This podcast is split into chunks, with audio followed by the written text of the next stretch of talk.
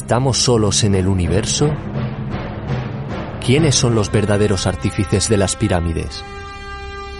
¿Hay vida extraterrestre? De ser así, ¿es posible que ya estén entre nosotros?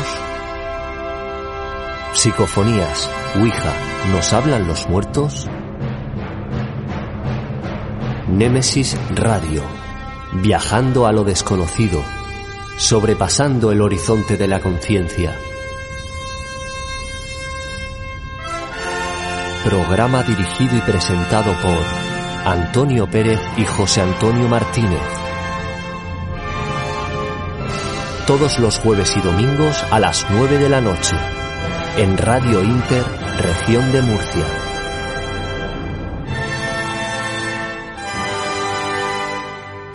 Némesis Radio.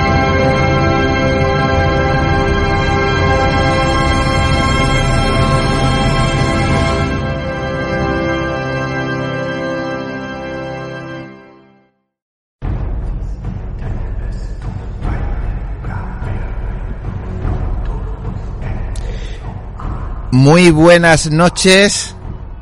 Llega Nemesis Radio. Bienvenidos al tiempo de misterio en Radio Inter Murcia.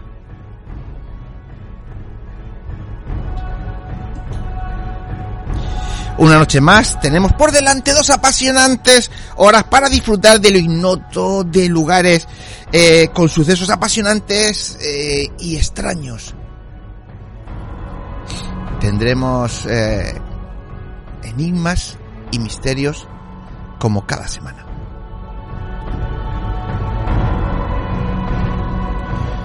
Como siempre, un afectuoso saludo, saludo para todos los que nos escucháis, bien sea directamente en estos momentos por radio, bien por radio online, por vuestros dispositivos móviles o por medio de nuestros podcasts. En cualquier caso, lo importante es que nos escuchéis.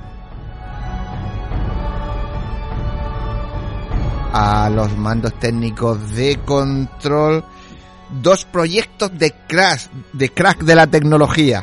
David García Gomarí y Fernando Barba. Y ante los micrófonos, pues ya sabéis, como siempre, José Antonio Martínez y quien nos habla, Antonio Pérez. José Antonio, compañero, ¿qué tal? Muy buenas noches.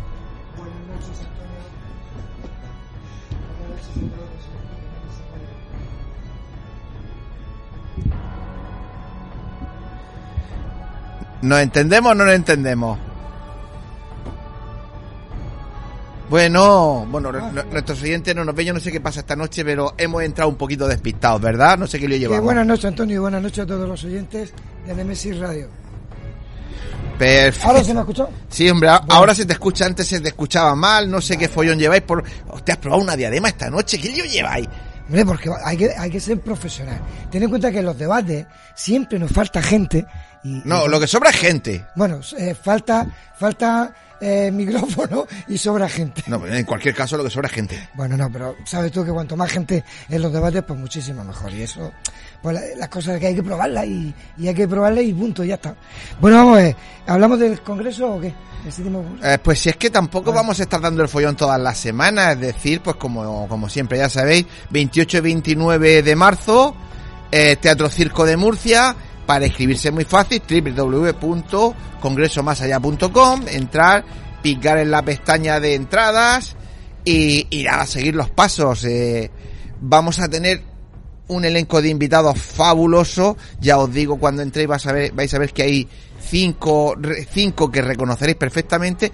Y tenemos dos o tres sorpresas que ya lo he dicho alguna vez y no quiero ser pesado. Tenemos que esperar unos días para poder hacerlos públicos porque cuando queremos tener lo mejor, pues a veces merece la pena esperar unos días. Así que lo que sí os puedo decir que van a ser una bomba y seguramente este séptimo congreso, el número 7, un número mágico, va a ser el más mágico de todos los que hemos tenido. José Antonio, si te parece, vamos a escuchar a uno de los que nunca falla y está siempre con nosotros, que es Jesús Callejo. Hombre, el maestro. Como manda un mensaje a todas las personas que vayan a estar con nosotros en este congreso. vamos a escucharlo. Este es un mensaje, que lo sepáis bien, para todos aquellos que os interesa el misterio, pero el misterio en vena. Tenéis una cita en el séptimo Congreso Más Allá, ya sabéis, en Murcia, en el Teatro Circo, 28 y 29 de marzo. Acordaros de eso, grabarlo en la frente. ¿De qué voy a hablar en esta ocasión? De libros prohibidos, libros cafados, libros peligrosos. Y cuando digo prohibido no me refiero solo por la Inquisición, sino por otras instituciones, otras entidades, porque su contenido no tendría que ser revelado. Pero como yo soy así de osado, a lo mejor os contaré algunos de esos secretos, algunos de esos libros. Así que todo esto y mucho más, porque irán compañeros míos fascinantes para contaros también increíbles historias, tenéis una cita en Murcia, 28 y 29 de marzo. No lo repito más. Adiós. Pues eh, como ya habéis escuchado, tenemos un, uno de los maravillosos ponentes que vamos a tener este año. La semana pasada escuchábamos a Miguel Pedrero, esta semana hemos escuchado a Jesús Callejo. Bueno, van a ir apareciendo todos poco a poco, semana a semana, para que eh, os vaya calando el mensaje, como dice Jesús Callejo, ir metiéndoselo en la cabeza, porque tenemos que intentar llenar el teatro circo y este año vamos contra reloj. Pues sí, además, como siempre digo, la, el motivo es suficiente para llenarlo. Efectivamente, nosotros un congreso totalmente solidario Eso y en el que siempre ayudamos a una ONG, a una asociación de aquí de Murcia uh -huh. y bueno, pues este año no va a ser menos, así que vamos a desvelar muy pronto muchas muchas sorpresas que, que, os van a encantar. José Antonio, mm, vamos, vamos, un poquito de tiempo, así que vamos con los contenidos. Pues esta noche hablaremos con el periodista deportivo Seba Serrano sobre experiencias vividas con los ovnis. Seguidamente, pues la noticia de NMS Radio con nuestro compañero Paco Torres, que nos pondrá el día de cómo está el mundo del misterio.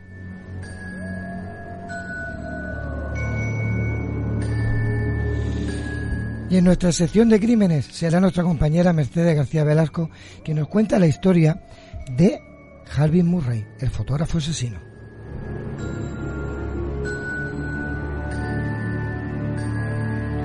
Y como no, después tendremos a nuestra compañera Ana Teiser. En la puerta oculta nos hablará de comprendes tus sueños y mejora tu vida.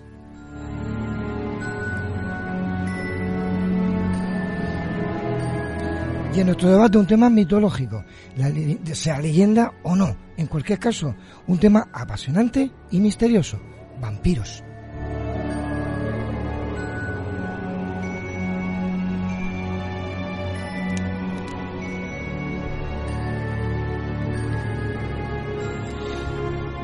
El camino es largo y está a punto de comenzar. Con pinches de la noche. Poneros cómodos. Vuelve a hacer frío en Murcia, así que abrigaros. Agudizar las orejas. Porque empezamos ya.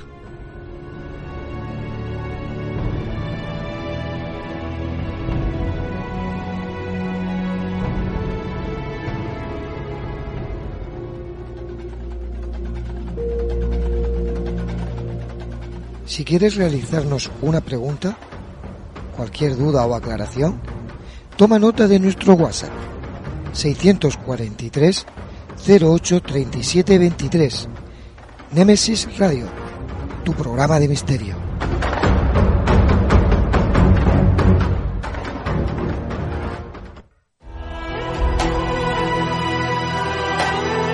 Están escuchando Némesis Radio con Antonio Pérez y José Antonio Martínez.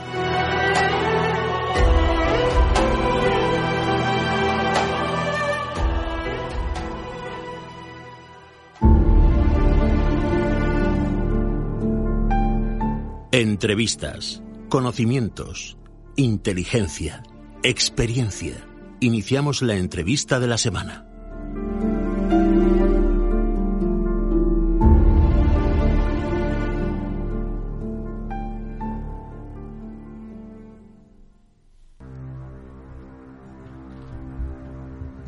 Pues esta noche tenemos con nosotros a un buen amigo y compañero de cadena, el periodista deportivo de esta casa, Sebas Serrano. Sebastián Enrique Serrano García, entrenador superior de baloncesto. Estuvo de segundo entrenador en el Hoover Murcia, lo que hoy conocemos como el UCAM Murcia CB. Es agente de jugadores, eh, y entrenador de baloncesto con una agencia propia. Después me dirá si es propia o es compartida. Sky Basket Sport. Basketball. Basketball. ha sido redactor de, de deportes de Radio Cadena Española, redactor de deportes de Antena de Radio, corresponsal en Murcia de diversas revistas de baloncesto y periódicos eh, de deportes, siendo enviado especial a la NBA en varias ocasiones. Actualmente es el director de deportes de Radio Inter Murcia, de nuestra casa, y presentador del programa Interdeportivo. Os puedo asegurar que podríamos seguir un buen rato porque hay muchísimo más, pero vamos a parar aquí porque si no se nos va el tiempo. Y algunos diréis, ¿qué hace aquí en este programa el, el director del programa deportivo de, de Radio Inter? Pues eh, esta noche viene a hablarnos pues de avistamientos ovnis, que como es una persona que ha viajado mucho, iba a decir bastante, mucho, pues seguro que tiene muchas experiencias que contarnos y queríamos tenerlo con nosotros. Sebas, muy buenas noches y bienvenido a tu estudio. ¿Qué tal? Muchísimas gracias. Eh, es un placer estar aquí con vosotros en este programa. Hay que decir a nuestros oyentes que esto lo pactamos en la comida de Navidad. Sí, señor. Y dijimos, y dijiste, bueno, yo he tenido unos casos, bueno, pues. Le hicimos la encerrona, di la verdad. Le hicimos, eh, es verdad, le hicimos. Bueno, una... yo me dejé encerrar también, ¿eh? Porque a mí hablar de esto me, me gusta. Yo siempre he sido un apasionado desde pequeño de, de estos temas, de fenómenos extraños, ovni, parapsicología, así que. Sí, sí, no, no hubiese. No, no, no tuviste que trabajar mucho para encerrarme. no hubieses aceptado. Eh, te decía que vas, vienes a hablarnos de objetos volantes no identificados. Hace un momento, fuera de micrófono, eh, hablaba contigo y yo decía, bueno, he estrenado una camiseta de un extraterrestre de los contactos que has tenido. Me he dicho, bueno, yo contacto no, he tenido avistamientos. Me hubiera gustado, sí, pero no, avistamientos, sí. Avistamientos. Bueno, pues eh, me dijiste que has tenido varios, ¿todos varios. en España? Sí. Sí, bueno, sí, todos pues... en España. Y he viajado mucho, pero. Y, y, y además, eh, tres de ellos, concretamente en Lopagán, en, en la costa nuestra de Murcia.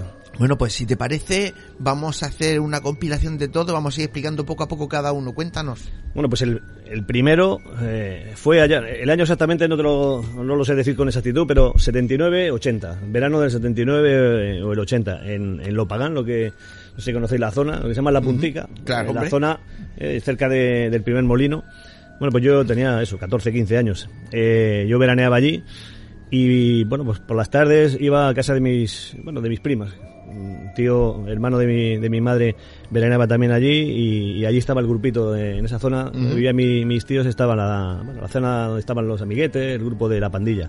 Bueno, pues una tarde, era de día, era por la tarde en verano, a las 5 o las 6 de la tarde, estábamos todos un grupito de amigos en casa de uno de ellos y, y de pronto estábamos dentro y oímos a alguien decir, un ovni, eh, en la calle. Imaginaos, bueno, en la playa todo el mundo está en las terrazas, afuera. Bueno, pues salimos corriendo pensando, no sé, que era una broma. Pero bueno, no, no era una broma. Efectivamente, cuando salimos a la calle, eh, había un objeto, bueno, un objeto, algo, yo no sé, objeto volador no identificado. Eh, no sé si conocéis, eh, bueno, estaba justo, oh, hay un edificio que era uno de los más grandes de esa zona, de los más altos, se llama Ondamar. Uh -huh. Edificio que tiene 9 o 10 plantas, creo recordar. Bueno, pues por encima de, del edificio pasaba un objeto.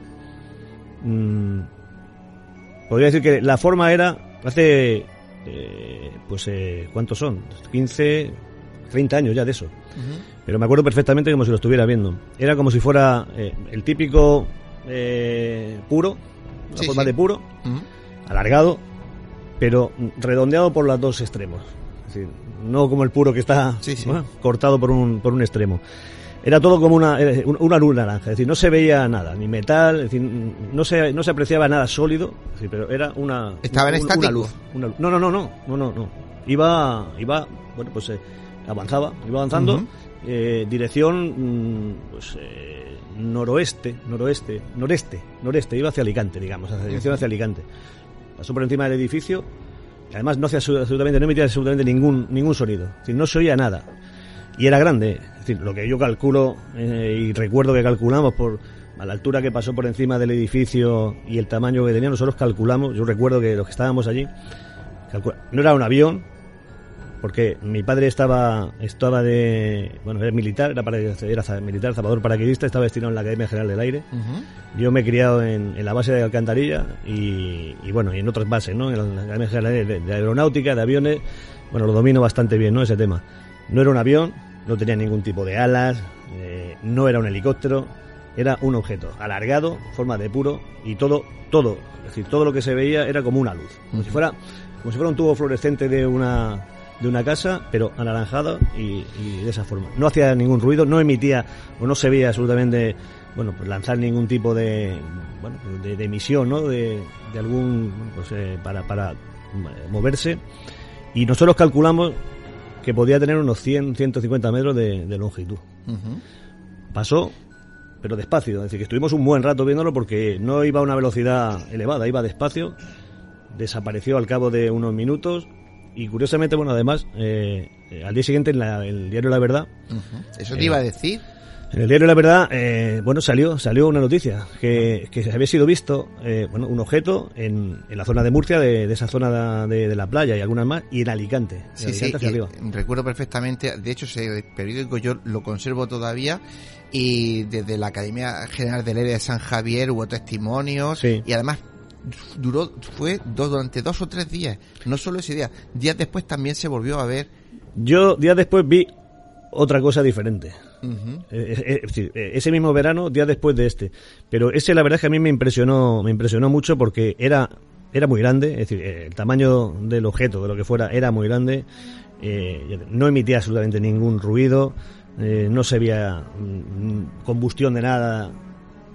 Y a mí me dejó impresionado porque realmente, mm, por lo que yo conozco, y ya digo que yo conozco mucho de tema de aviación porque me he criado en las bases, Como decimos aquí, lo han mamado. lo he mamado, lo he mamado, además me gusta. Y es más, lo digo por si alguien, porque en su momento, eh, un globo sonda, no, no, yo conozco bien lo que son los globos sonda, los globos meteorológicos, que es lo mismo, no lleva ninguna radio sonda, además eh, iba en horizontal, Sí, sí. en horizontal, paralelo al suelo, no eran globos sonda ni nada por el estilo. Lo que era no lo sé, pero sé lo que no era. Eh, Sebas, perdona, que tenemos a José Antonio aquí levantando el dedo con la diadema Es esa que se ha puesto. Está de voluntario. Sí, Está de Se ofrece voluntario. Do- do- dos preguntitas. O tres. rápidas. No, no, pero dos, muy rápidas. Sí. Eh, eh, no hizo movimiento raro en ningún No, momento. no, no, no, no. Como vino, se fue. La posición tuya era en el mar. No. Nosotros estábamos eh, en el interior. Bueno, en el interior. Está la playa y, y, bueno, estamos en unas casas eh, que estarían, no sé, a 200, 300 metros de, de la playa, ¿no? Eh, o pero sea, apare- apareció eh, como en el su- por el sureste. Sí, es que nosotros estábamos, el grupito, el grupo de amigos estábamos, eh, estábamos en, en la casa. Entonces oímos lo que he dicho, ¿no? Oímos a alguien de la calle, algún un adulto y tal, que dijo un ovni. Bueno, nosotros salimos corriendo, un ovni. Salimos corriendo por pensando que, Sí, sí, que era broma. broma. Y al salir a la calle, yo, nosotros lo vimos, eh, lo que decía, yo, yo ya lo, yo empecé a verlo cuando estaba eh, por encima del edificio este Onda Mar que os digo. Sí, sí. Pero bueno, el edificio tiene unas 9-10 plantas y no pasaba a mucha altura, es decir, no pasaba a mucha altura por encima del edificio. Y iba en dirección hacia, hacia Alicante. Claro. Venía como, sí, como de, como de, de la playa, de, de la zona de, de la costa, Sí. pero no hizo ningún movimiento, es decir, no aceleró, fue todo el tiempo a, bueno, a la misma velocidad, pero despacio, despacio, que lo estuvimos viendo un buen rato. Porque ¿eh? hay que descartar que no era ningún No, ejemplo, no, de, hecho... No, lo- no, no, satélite no, sí, sí, estaba, Ya, ya, pero- eh, está- podía estar a 300 metros de altura, 400. No era ningún satélite, ni globo sonda, ni globo meteorológico, ni nada de eso. O sea, satélite Lo- para nada. Lo curioso, lo curioso eh, del tema es que eh, hubo mucha gente que lo vio y se hizo eco eh, la prensa de Murcia. Vamos con el segundo. Bueno, una curiosidad solo te lo digo porque eh, mi padre estaba, como te digo, en la Academia General del Aire y eh, allí se confirmó que no había eh, sido lanzado ningún globo meteorológico, sonda ni nada, que era evidente. Y además, lo curioso del tema es que, eh, bueno, conocéis el EVA 13, ¿no? El, el Escuadrón de Vigilancia Aérea que está en el Morrón de Espuña, que es donde se controla. Bueno, pues eh, mi padre, que tenía allí compañeros que con- contactaron, no, eh, lo curioso es que eh, no detectaron nada en los radares. Los ecorradas, sí. Así que, Y, objeto de- estaba. alistan despacio, aunque diera la vuelta entera tendría que aparecer. Pues no se detectó nada Bueno, ni, es- ni en la base, ni en la Academia General de Aire, ni en, en el EVA 13, en el Escuadrón de Vigilancia Aérea, que es donde tienen todos los radares. Yo estaba allí y allí detectan Claro. cualquier cosa, bueno, pues que tenga un eco. Y muchas veces dicen, no los detectan porque van tan pegados a la tierra que, que pasan Sí. por encima de la montaña del radar y no los ve. En este caso estaba No, no, no, en este velocidad caso de crucero y estaba alto, ¿no? Estaba, estaba alto, pero, mm, pero que se veía, ya- 400, 300, 400 metros podría estar, 300, 400 metros. Decir, que tampoco estaba a una altura, como, como ha dicho José Antonio, para que fuera ni un satélite ni nada por el estilo. Es decir, y además es que la forma, la forma no era ni. Era evidente que mm, era algo, yo no voy a decir que era de, en fin, de otro mundo, ni de. Pero. Extraño, sí. De lo que, de lo que yo conozco y, y he visto, y estamos hablando además del año 79 también, ¿no? No era. Vamos con la siguiente. Pues eso fue, pues eh, yo no sé exactamente, fue el mismo verano, el mismo verano. Eh, yo tenía, nosotros teníamos la casa eh, en un bajo, eh, la terraza eh, daba justo a, a la orilla de- del Mar Menor. Sí, cruzaba la carretera, la carretera que, que atravesaba toda esa zona que llegaba hasta los molinos, y a 20 metros tenía la playa, la arena y a- enseguida la- la- el agua, el mar. Yo desde mi, desde mi casa, desde el bajo, veía la manga, una zona, la zona norte de la manga perfectamente, la tenía enfrente. Bueno, pues yo una noche después de, de cenar, cenábamos en la cocina, yo salí al- a la terraza y, y de pronto pues me quedé mirando pues, hacia, hacia el mar. Después de cenar estaba terminando, bueno, se estaba tomándome algo de postre. En, el horizonte, decir, hacia la manga, vi pasar dos eh, luces pero que no eran tampoco aviones. Los aviones que están en la Academia General de Aire son los aviones C-101, los Mirlo, los que utiliza la patrulla Águila. Y bueno, no tenían luces de posición, ni en la cola, ni en la panza. Era una luz fija, dos, que iban pues eh, por encima del mar. Pero yo calculo, era de noche, pero calculo que a mucha altura no estaban sobre el mar. Pasaron a una velocidad tremenda mm, de sur a norte, hacia, digamos, hacia la llana, hacia donde están eh, los molinos. Sí. E inmediatamente, al llegar al extremo, conforme yo lo estaba viendo, de derecha a izquierda, volvieron hacia la derecha, pero sin hacer ningún giro. O sea, ir hacia la izquierda e inmediatamente volver hacia la derecha a una velocidad tremenda.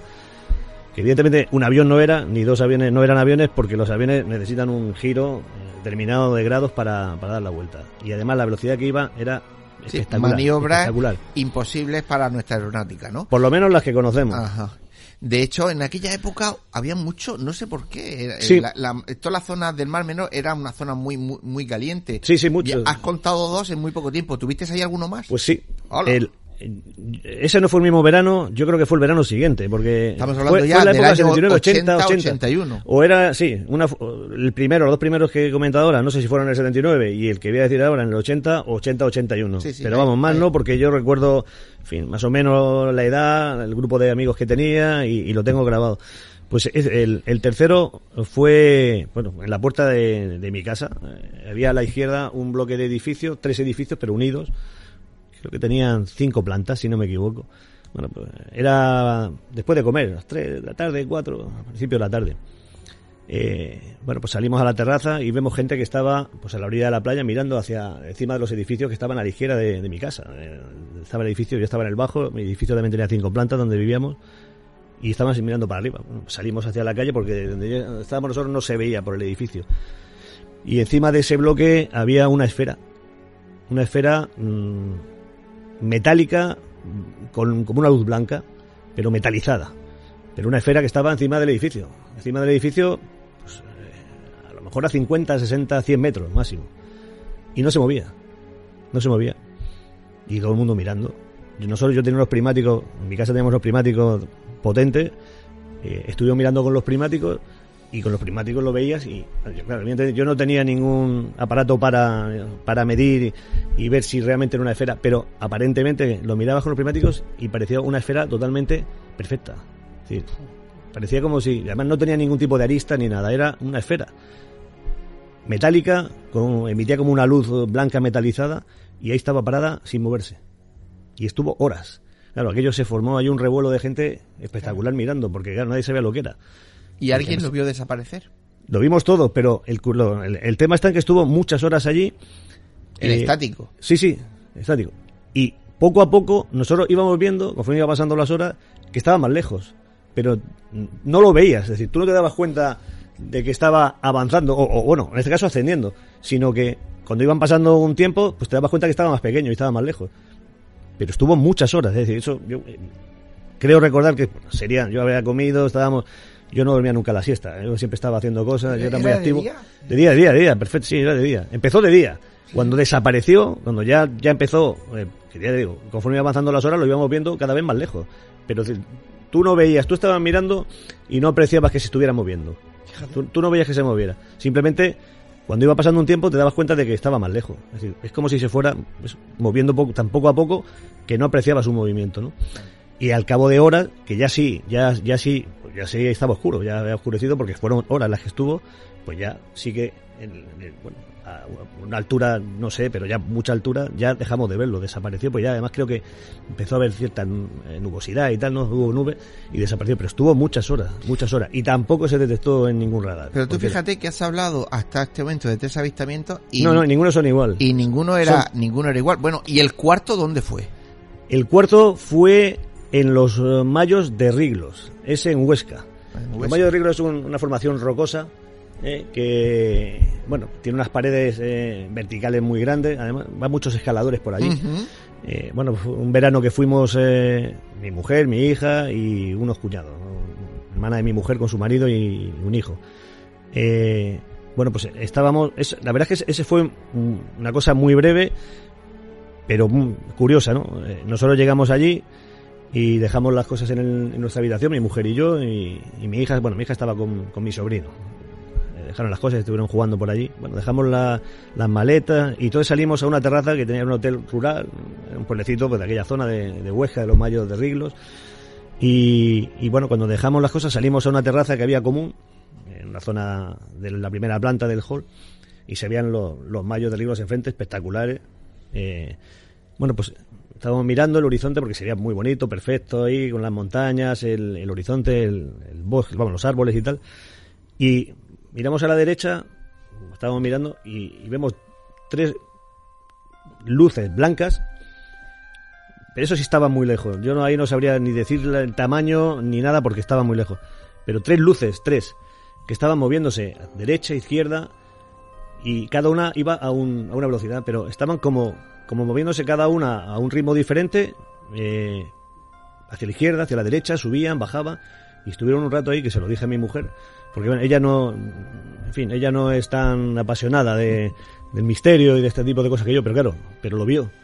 Y, y, claro, le dije, "Eh, ¿eso qué? ¿Qué te parece que es aquello que se está moviendo allí? "Eh, Aviones, digo, aviones. ¿Tú crees que los aviones hacen eso? Porque iba hacia arriba, hacia abajo, y eran tres. Ajá. Pues así estuvieron unos minutos hasta que estuvimos viéndolo y de pronto hicieron un movimiento los tres y desaparecieron. Fíjate que es muy muy común de época, de esa época de los 80. Esto, esto fue después, ¿eh?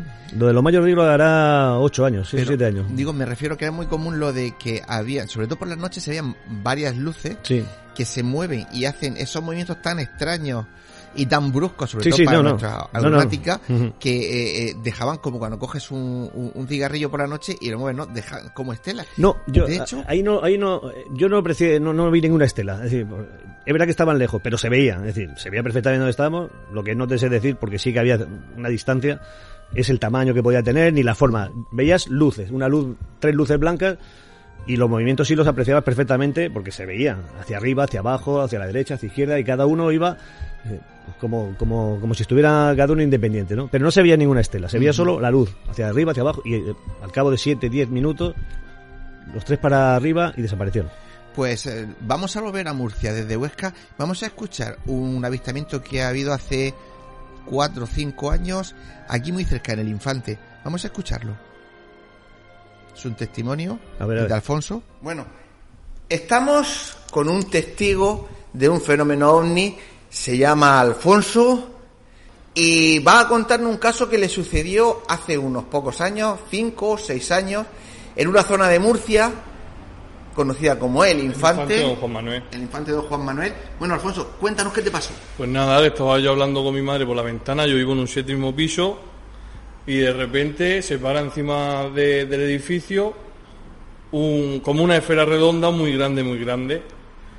Y nada, fue unos 5 o 6 segundos. El tiempo de, de quedarme con la boca abierta y avisar a mi madre para que mirara, ya se había ido a, a la otra punta. Ya la, la perdí. Pero antes me decías que Sí, se, se- se para- hacía un estático. Hacía un estático y se, se movía. disparaba y a lo mejor a, a mil metros, a dos mil metros la veía.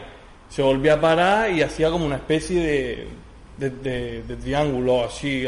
¿Y cómo- Una cosa muy rara. ¿Y cómo puedes tú confirmar que eso era un ovni? Hombre, porque yo creo que eso es un ovni, eso no era un avión, ni era nada raro. Tenía luces. Tenía luces.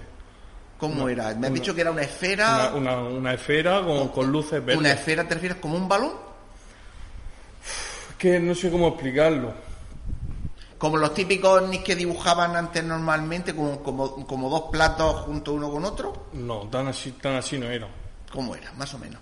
Eran, era, era como un tipo de, de triángulo, pero a la vez parecía redondo. Una cosa, era, era muy raro. Es que no sé cómo, cómo explicarlo.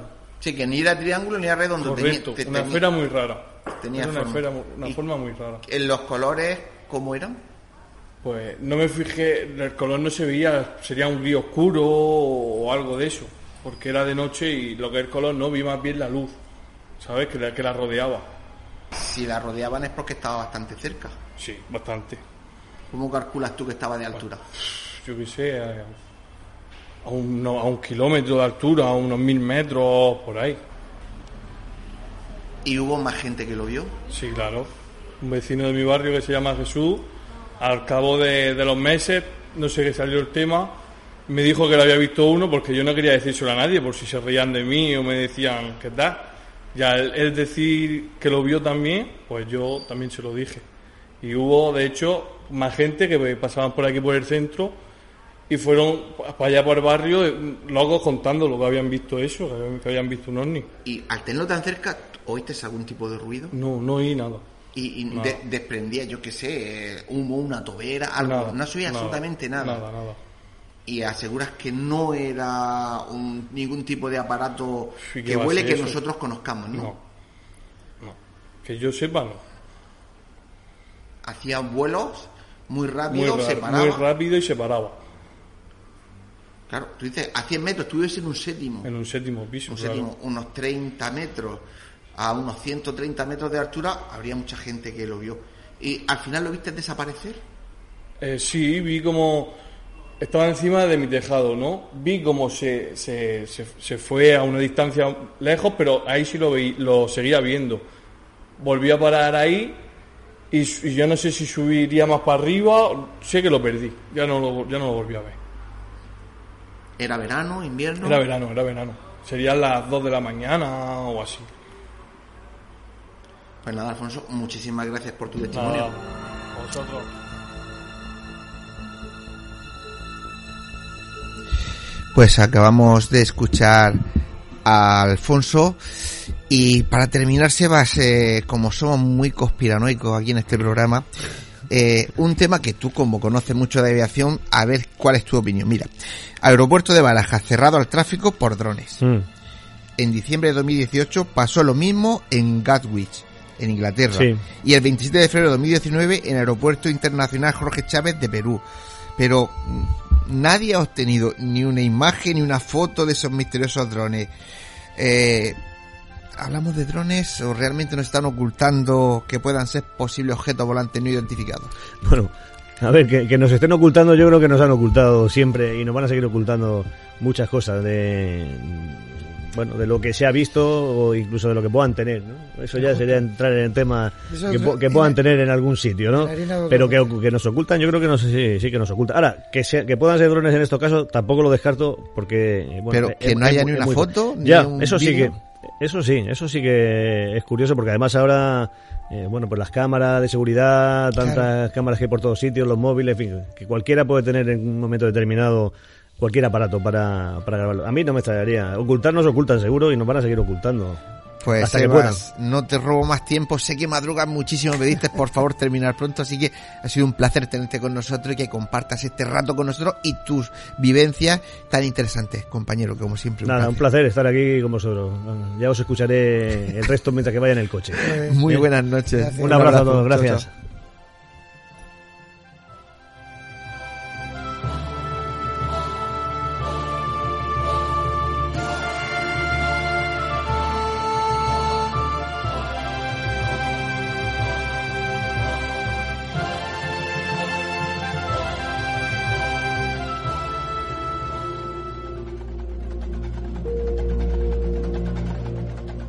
Si quieres realizarnos una pregunta, cualquier duda o aclaración, Toma nota de nuestro WhatsApp 643 08 37 23. Nemesis Radio, tu programa de misterio.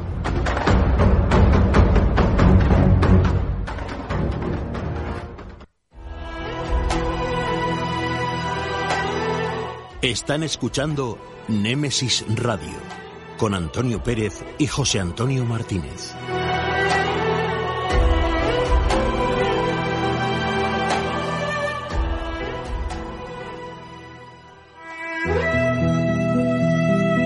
Las noticias de Némesis Radio.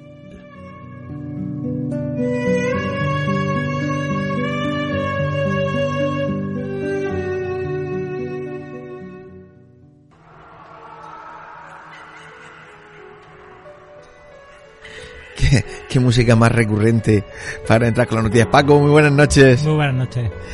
Bueno, pues con esta música que más de noticias parece de que vamos a entrar en una casa de estas encantadas. Eh, venga, ¿qué noticias tenemos esta semana?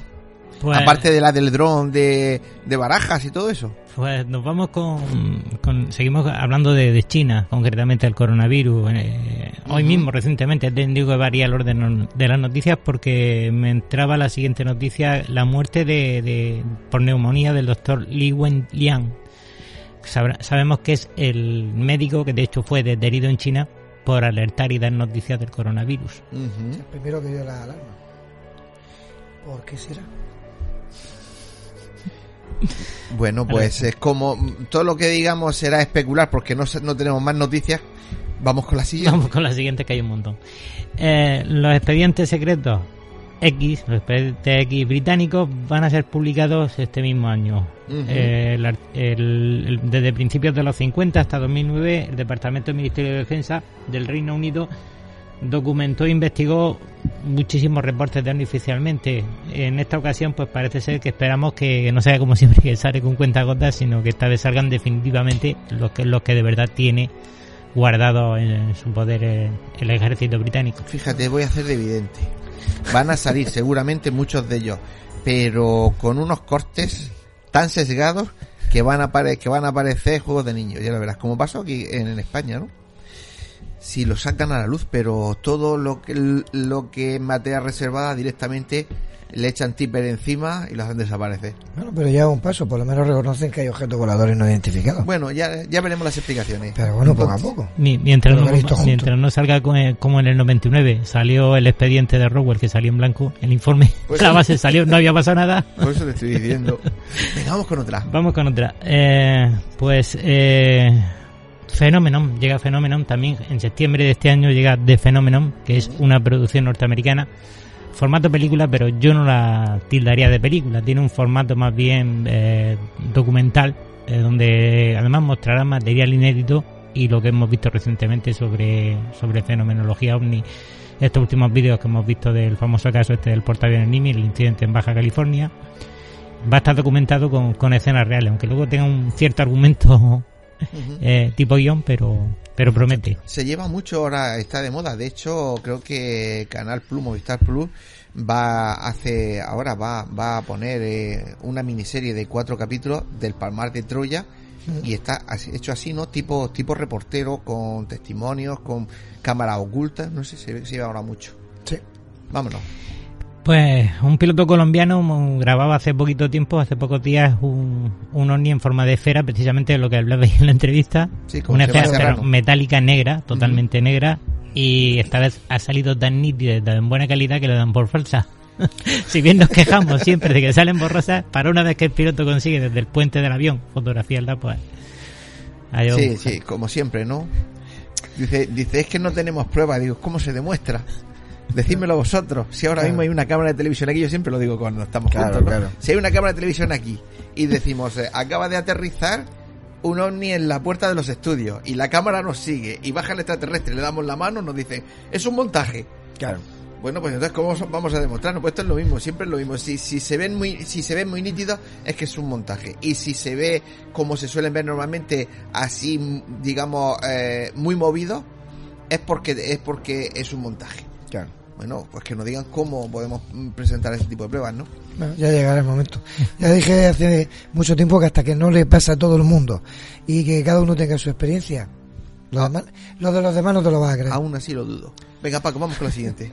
Pues esta vez se, se consigue otro tanto más para que se apunte al Beristain. Eh, se ha detectado mm, el primer el primer desdoblamiento de formación, digamos, de, de- del espacio-tiempo. Ujú. Eh, ha sido observando eh, PSR 1141, que es un pulsar eh, joven eh, de unos como 1,27 mes- mm, meses solares, masas solares, perdón, 1,27 masas solares.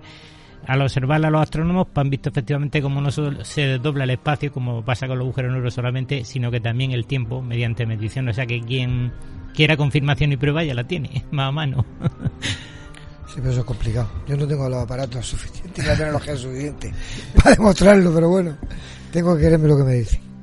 Sí, tenemos que hacer generalmente un acto de fe, pero cualquier cosa que nos dicen, cualquier telediario, cualquier información. Por Paco, que como siempre, compañero, un placer el tenerte aquí. No sé si después te quedas con los vampiros Sí, o no, porque sí. vamos a ir cambiando, pero pero radicalmente, ¿no? Ya terminamos el apartado de, de los ovnis, noticias que han venido todas precisamente, o casi todo, con pues con noticias extraterrestres, ovni, cosas de estas. Y bueno, nos vamos a los crímenes. Que ya está por aquí Mercedes. Gracias, Paco.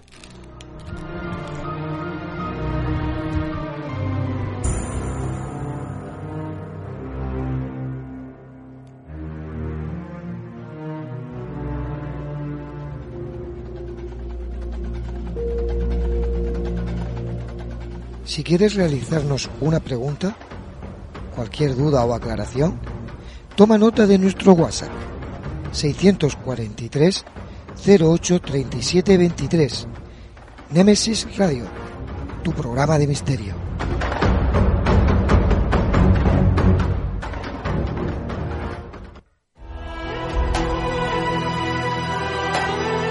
Están escuchando Némesis Radio con Antonio Pérez y José Antonio Martínez.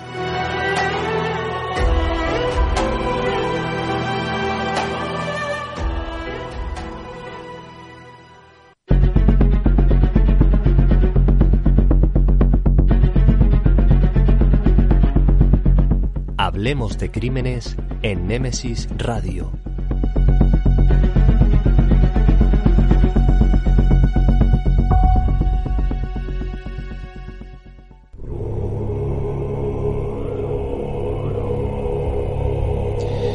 Buena musiquica nos tienen puestos.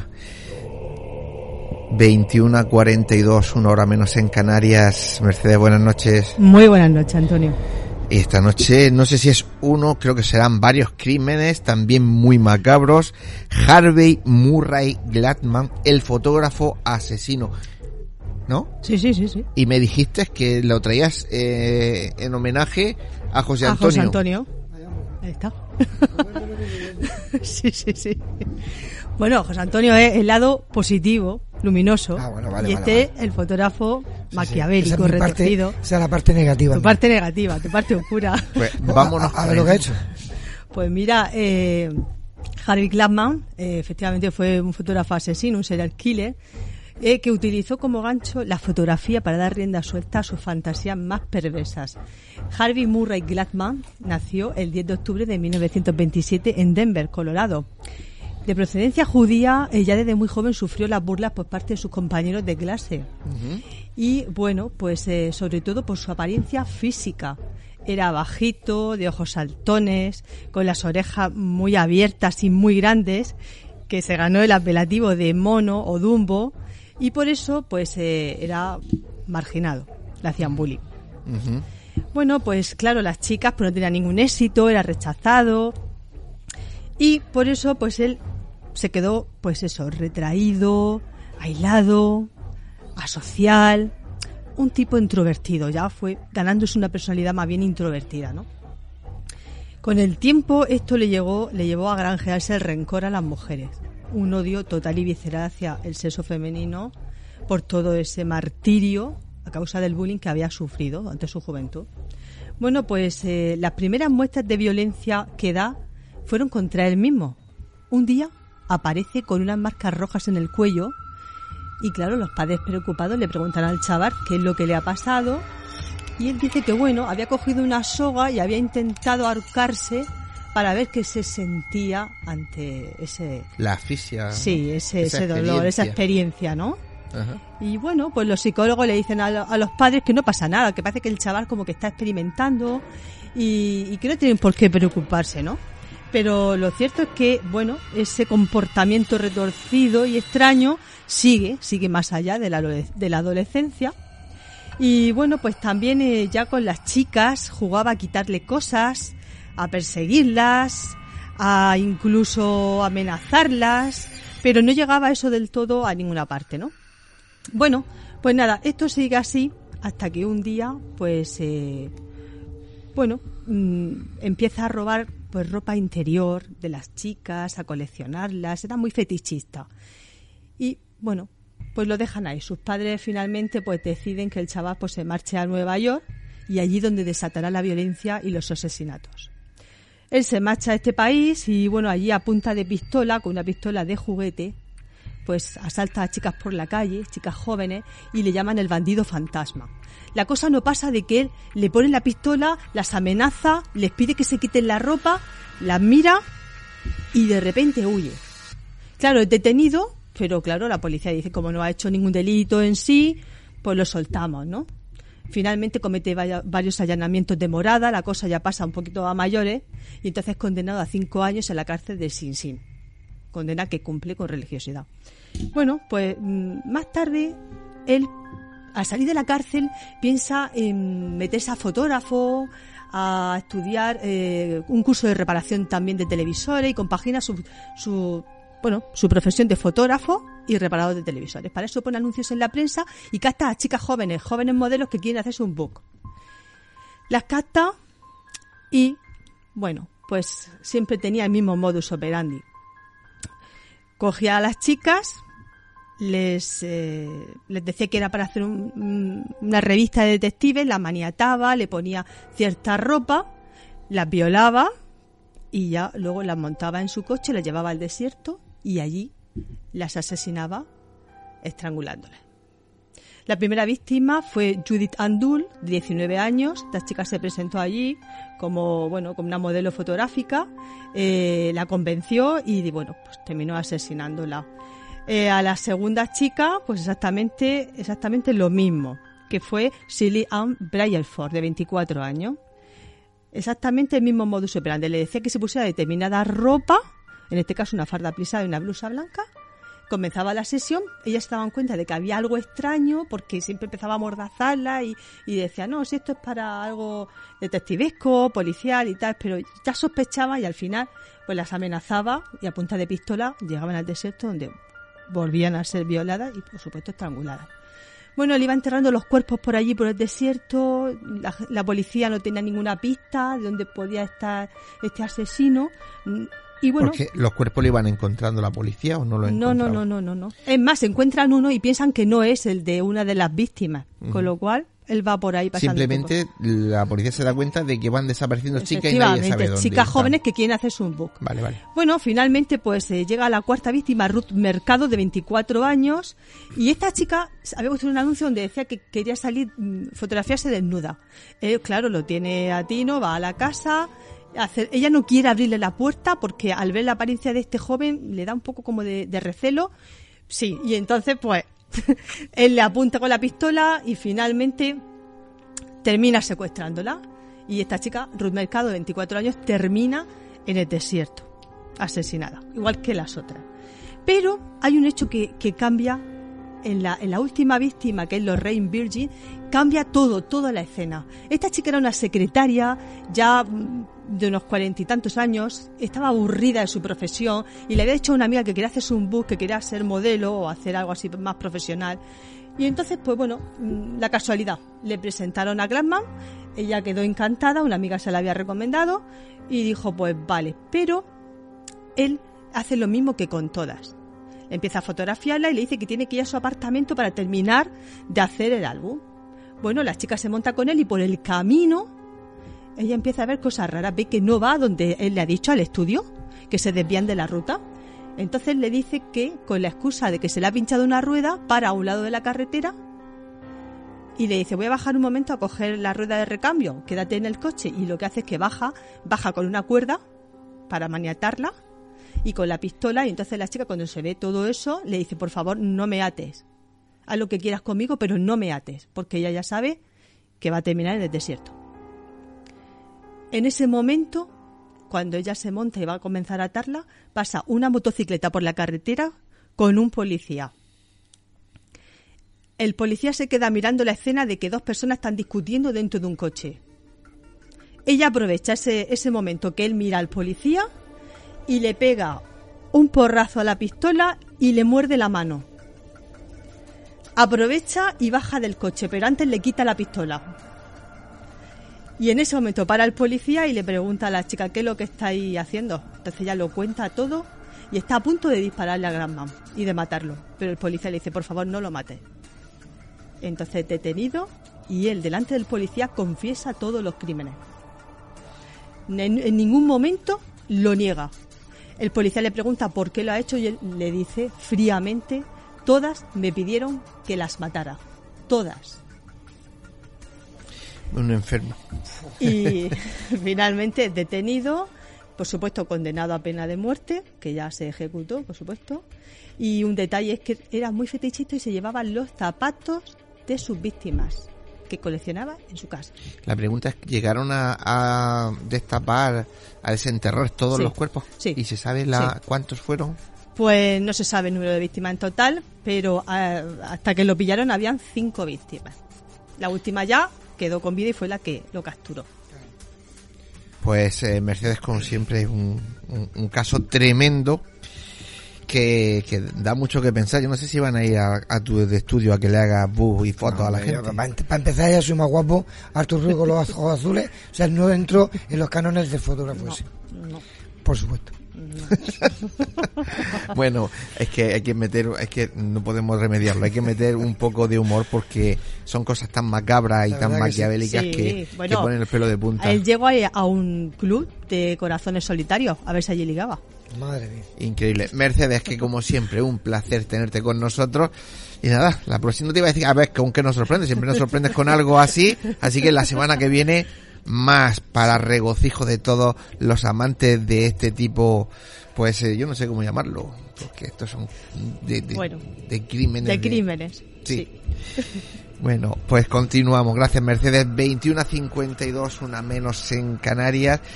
Vamos a, suavizarnos un poquito porque ahora viene Ana Teiser a hablarnos de, de sueño y de cosas de esas. Vamos con ella.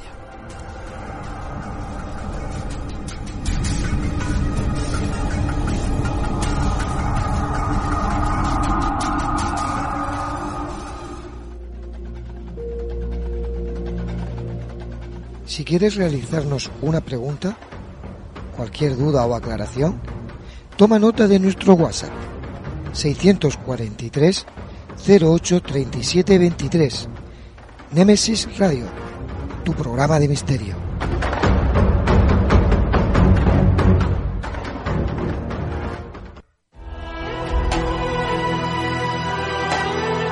Están escuchando Némesis Radio con Antonio Pérez y José Antonio Martínez.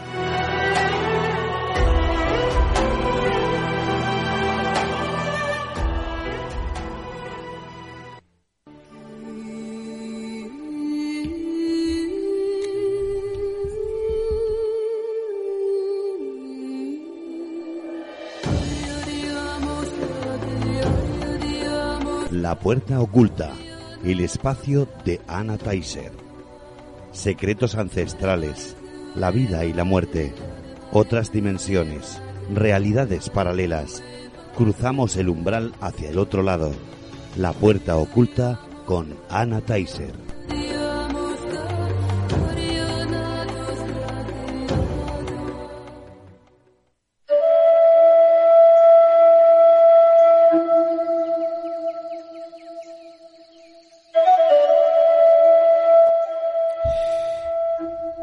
Pues eh, ya han escuchado con esta música, en este caso sí, tan recurrente, llegamos al espacio de Ana. Ana, buenas noches. Buenas noches, encantada de estar aquí otra vez con vosotros. Encantado de que estés con nosotros. Esta noche vienes a hablarnos cuando me lo comentaste. Comprende tus sueños y mejora tu vida. ¿Tú crees que cuando uno comprende los sueños mejora su vida o se lía más? Eh, yo creo que mm, si realmente los interpretas bien, que es ahí lo más complicado, es interpretar los sueños, sí que es verdad que estás recibiendo, estás adquiriendo pistas eh, para que o sigas por ese camino o lo cambies totalmente. Entonces sí, puedes mejorar tu vida si, si les escuchas, si los entiendes. Y a la vez también, aunque creas que lo entiendes, si no lo entiendes, lo que estás es liándote como una peonza. Sí, eh, lo, lo gracioso de los sueños es que se nos da el mensaje, pero claro, es muy difícil interpretarlo. por eso lo digo. E interpretar el sueño um, a sí mismo, a uno mismo, también es muy complicado. Eh, yo entiendo que es así. Lo, que pasa es que yo veo a mucha gente, mucha gente me cuenta sus sueños y, bueno, pues en principio esa cualidad pues mm, es muy recurrente en mí también, vamos y más o menos se interpretan bien, pero reconozco que es muy complicado, muy complicado porque depende también, eh, es, vamos a ver, los sueños están relacionados con la vida sentimental, emocional y, y luego todo lo que vivas durante el día.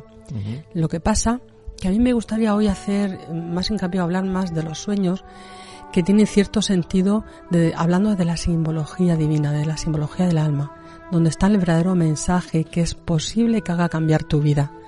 Porque es verdad que los que te vienen del inconsciente, el subconsciente, bueno, tiene que ver también con asuntos del pasado no resueltos. Muchas veces son pesadillas, son sueños recurrentes. Esos también se interpretan, lógicamente. Pero hoy, si os parece, vamos a hablar de aquellos que tienen una simbología muy especial. Mira, eh, hay mucha gente que dice, pues mira, he soñado como porque estaba en mi casa, pero claro, mi casa no, no es igual, no tiene nada que ver. Eh, cuando sueñas con tu casa, da igual que es a la que vives, pero en el sueño es tu casa, quiere decir que estás soñando con tu estado de evolución. Fijaos, si sueñas que estás en el sótano o en la planta baja, veréis que el sueño suele ser más oscuro e incluso tiene aspectos que no os gusta. Estamos soñando con el astral. Cuanto el piso es más, más hacia arriba, eh, quiere decir que nuestra vida se desenvuelve más en un tipo de, vida según nuestro plan de almas, eh, más evolutivo o más evolucionado.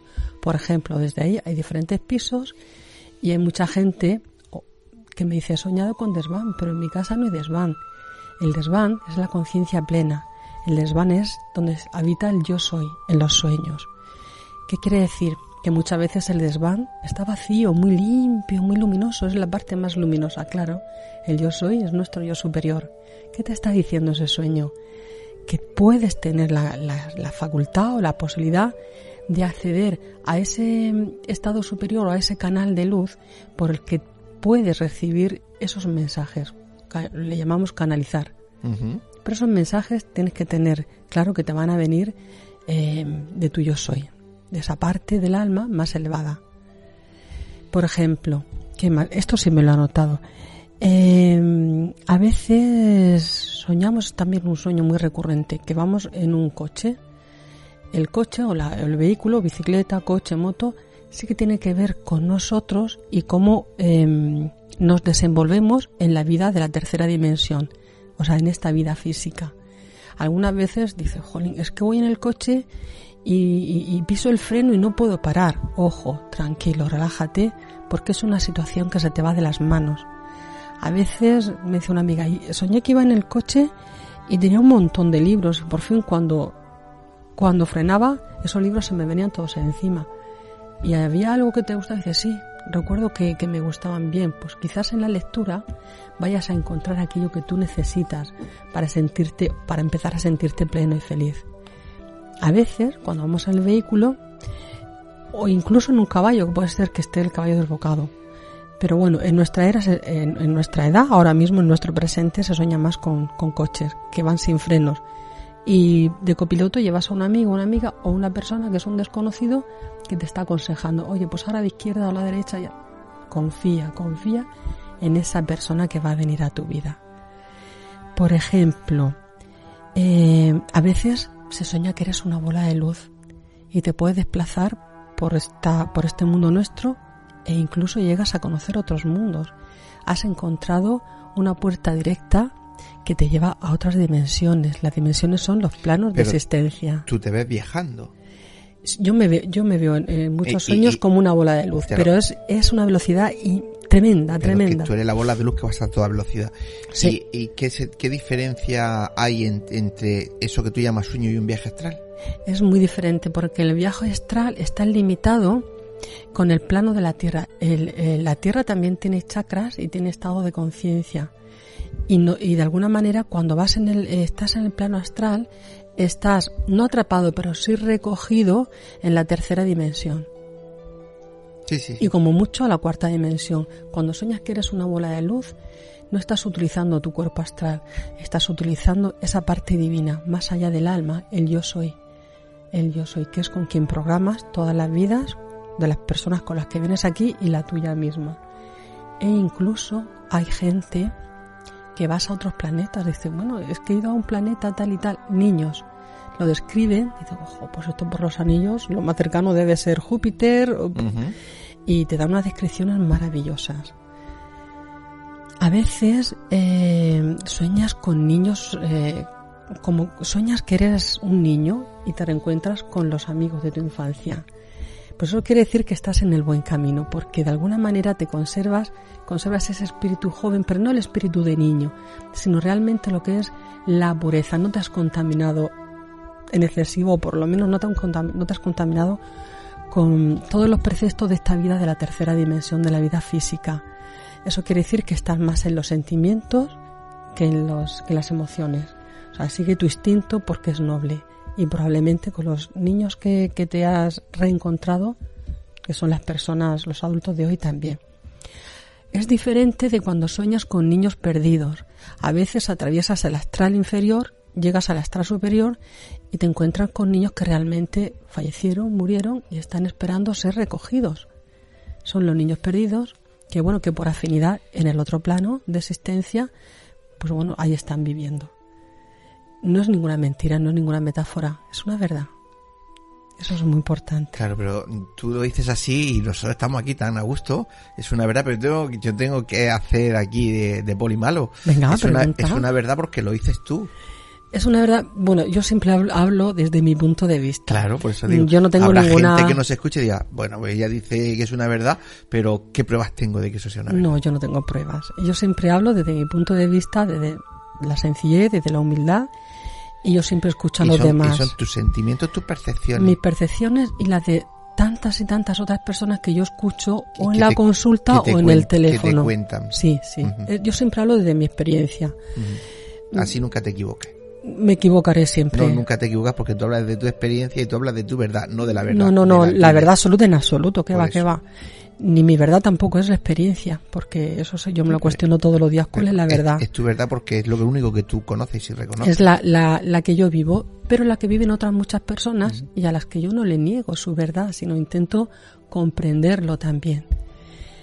Eh, por ejemplo, eh, cuando se sueña con un cementerio, no es nada negativo en absoluto. Si sueñas que estás tú en el cementerio, en el cementerio es donde están los, los ancestros, pero también es donde están nuestros pasados. Algo que ya tendríamos que haber solucionado en nuestro cementerio, en nuestra cultura, porque es verdad que la simbología está relacionado, relacionado con nuestra cultura. En el cementerio es donde depositamos lo que ya nos sirve, la parte de nosotros que ya nos sirve. Entonces el sueño te está diciendo, por favor, aquello que ya no te sirve, déjalo donde tiene que estar y coge lo demás, lo que, te, lo que sí te sirve y evoluciona, continúa. Normalmente te está diciendo, aparca las malas historias, todo lo que te resta vibración y empieza a disfrutar de la vida. Sal de este recinto que te tiene atado. Eso en general significa que es el cementerio. También algunas veces personas que queremos mucho, que son compañeros de vida o compañeros de trabajo, los estamos viendo en el cementerio. Y en el cementerio hablan con otras personas. Son ellos los que están ahí de alguna manera que tú sientes que ese peso, ¿no? Que, que no te sigue. Pero bueno, es, es cuestión de, de conciencia. Eh, ¿Qué más? Eh, ah, bueno, es algo también, los sueños premo- premonitorios. Eh, yo quiero transmitir el mensaje de que estéis seguros que los, pre- los sueños premonitorios sí que existen, porque a veces hay personas que están viendo en su etapa de sueño lo que va a suceder después. Eh, normalmente también son pautas lo que te da el sueño, son símbolos, hay que interpretarlo, porque por ejemplo, tú sueñas que, te, que alguien cercano a ti se muere y lo que está haciendo es un cambio de conciencia, está haciendo lo que debería hacer el que se queda en el cementerio. O sea, salir de, esa situación que ya no sirve, en la que estás amargado, estás dolido, estás pasándolo mal, y dar ese paso al frente, decir, hacia adelante, dejo, hacia dejo atrás todo esto. Sueños premonitorios. Eh, subir cuestas, subir montañas, es un sueño también muy, muy simbólico. Quiere decir que las personas están eh, en ese en esa ardid de querer superarse y bueno, pues cada piedra que te encuentras en la cuesta cuando vas hacia arriba no son no es la dificultad de la vida, o sea, subir cuestas o montañas no es dificultades de la vida. Es el camino correcto porque quiere decir que en tu camino tú estás siguiendo tu plan y te estás elevando en conciencia. Pero claro, es inevitable, estamos en la tercera dimensión, estamos encarnados. Cada piedrecita o cada escalón, a veces sientes que te duele una pierna, a veces sientes que, que no te puedes agarrar a la piedra que se va. Es la dificultad del momento.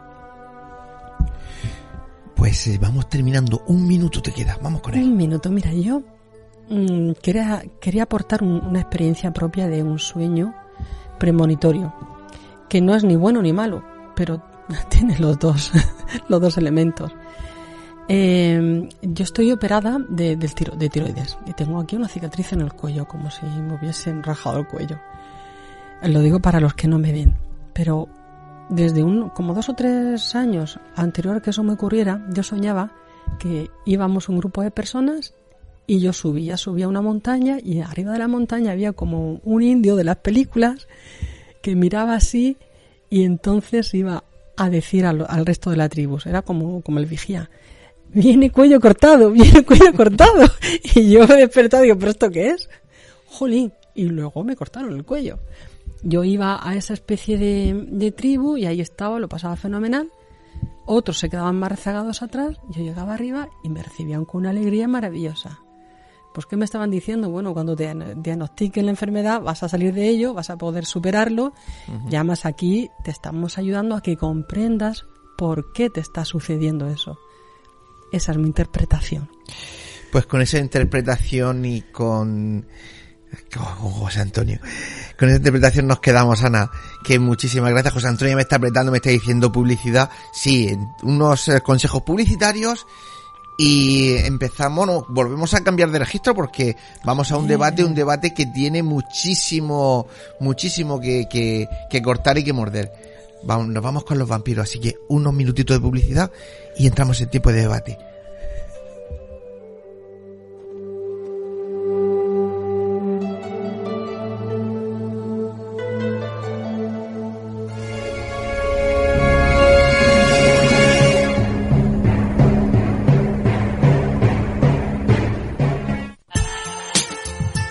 Escucha nuestra emisión por internet a través de www.lainter.es o descarga nuestra app o aplicación para móvil a través de Play Store.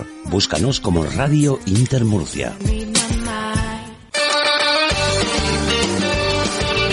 Si vienes, la meseguera se siente. La meseguera se disfruta. Restaurante y Hotel La Meseguera. Por tradición y calidad, no te la puedes perder. Para reservas, al teléfono 968 840352. En la alberca y en Mazarrón, La Meseguera. Todo un placer para disfrutar y sentir. Grupo La Meseguera.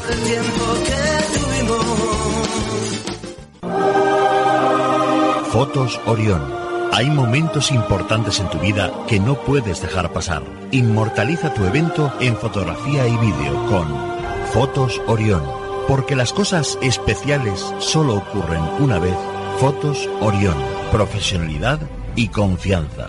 Calle La Gloria, número 32, frente a Antiguo Tornel, La Alberca, Murcia.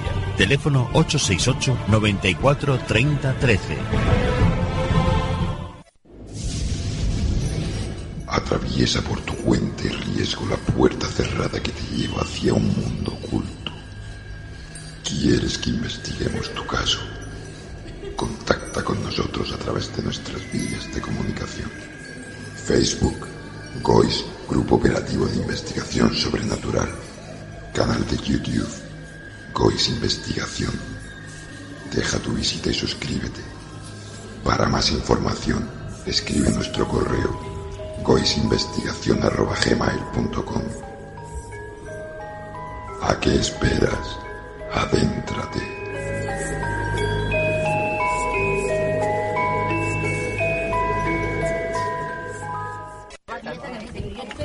Nemesis Radio. Nemesis Radio. Nemesis Radio. Nemesis Radio. Nemesis Radio. Nemesis Radio. Nemesis Radio. Nemesis Radio. Radio Inter. Actualidad, debates, entretenimiento, cultura, salud, deportes. La información que querías en la radio que esperabas.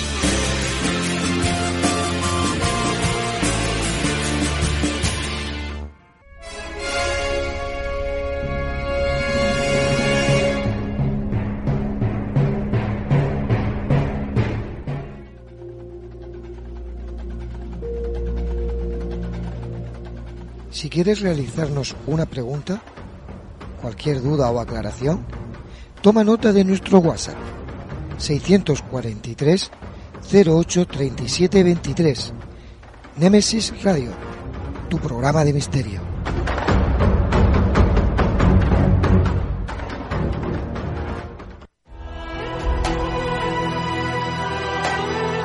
Están escuchando Némesis Radio con Antonio Pérez y José Antonio Martínez.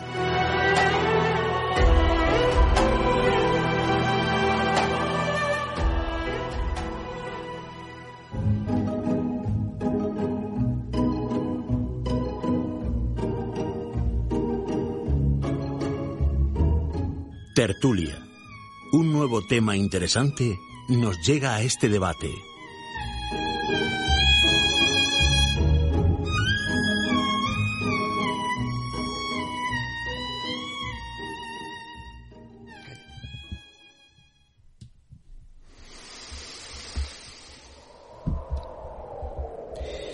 Pues eh, como decíamos antes, ya entramos en tiempo de debate y como siempre un tema muy pero que muy polémico del que se ha escrito y se escribirá muchísimo. Los vampiros. Vamos a ver si han existido, si no han existido, si es un mito, si es una leyenda. Bueno, pues para eso se reúne un elenco de colaboradores y de invitados para intentar dilucidar o darle un poco de luz a este a este tema, ¿verdad, José Antonio? Pues sí, además de los temas que sabes tú que te ponen los pelos de punta. Pues son vampiros, la sangre, películas, en fin. Pero bueno, vamos a presentar a los compañeros que esta noche están aquí sentados en la mesa alrededor para intentar hacer esta tertulia de debate, como siempre digo yo, si es verdad que los vampiros existen, existieron o están entre nosotros. Eh, Ana Teise, buenas noches. Hola de nuevo, ¿qué tal? ¿No te has ido? ¿Te has quedado aquí Aquí castigada? estoy. Al igual que Mercedes García, buenas noches. Muy buenas noches de nuevo. Paco, tampoco te he dejado salir. Paco No, no, no me escapo. Buenas noches. Sado Sandoval, buenas noches. Hola, buenas noches. Y Rubén Cerezo, buenas noches. Buenas noches. Pues eh, cuando nuestro compañero Fernando pueda, nos mete música porque esta noche la introducción al tema la va a hacer eh, nuestra compañera Mercedes. Así que cuando puedas, mete la música y oímos la introducción.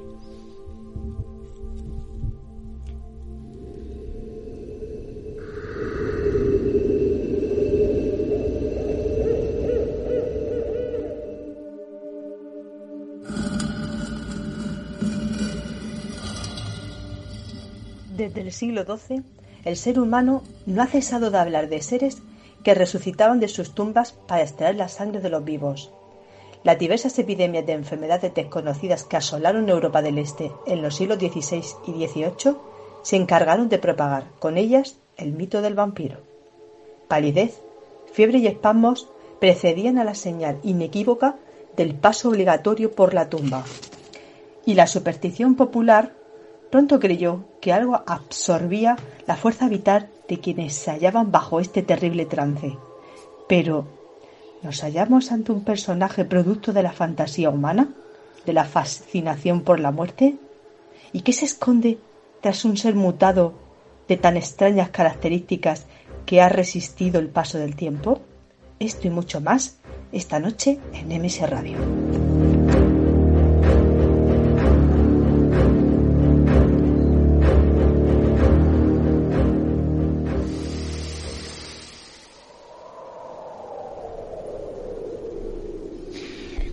Pues ya tenemos esa introducción. Paco, ¿te tocó? Pues, como me ha tocado, empiezo por el principio, que es lo que me gusta.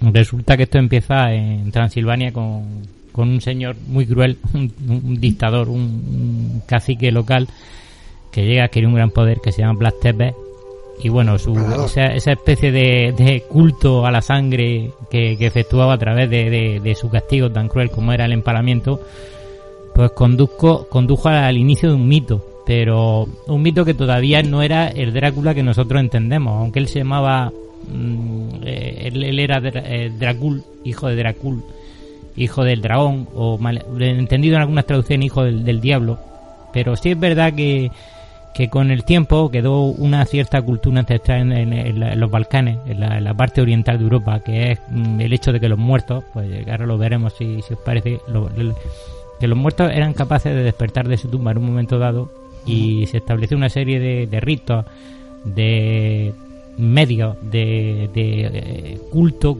que, que- que ha, de- ha generado lo que hoy en día conocemos como Drácula. Bien, eso es lo que hemos heredado de, de, de esos, de esos mitos de, de aquella época y de aquella parte del mundo también. Pero es verdad que, que podemos aportar eh, personas que hoy día son bebedores de sangre. Si estamos hablando de vampiros eh, maléficos que mataban a otros, o los de hoy día, no hace falta que maten a nadie, bueno, sí o no, no sabemos, pero eh, yo tengo referencias de gente que, que, que toma sangre en rituales satánicos, en rituales sexu- en fiestas sexuales, en orgías, sí, es la depravación llegaba, llegaba pues eso, al límite, pero esa apetencia por la sangre perdura hoy, hoy día.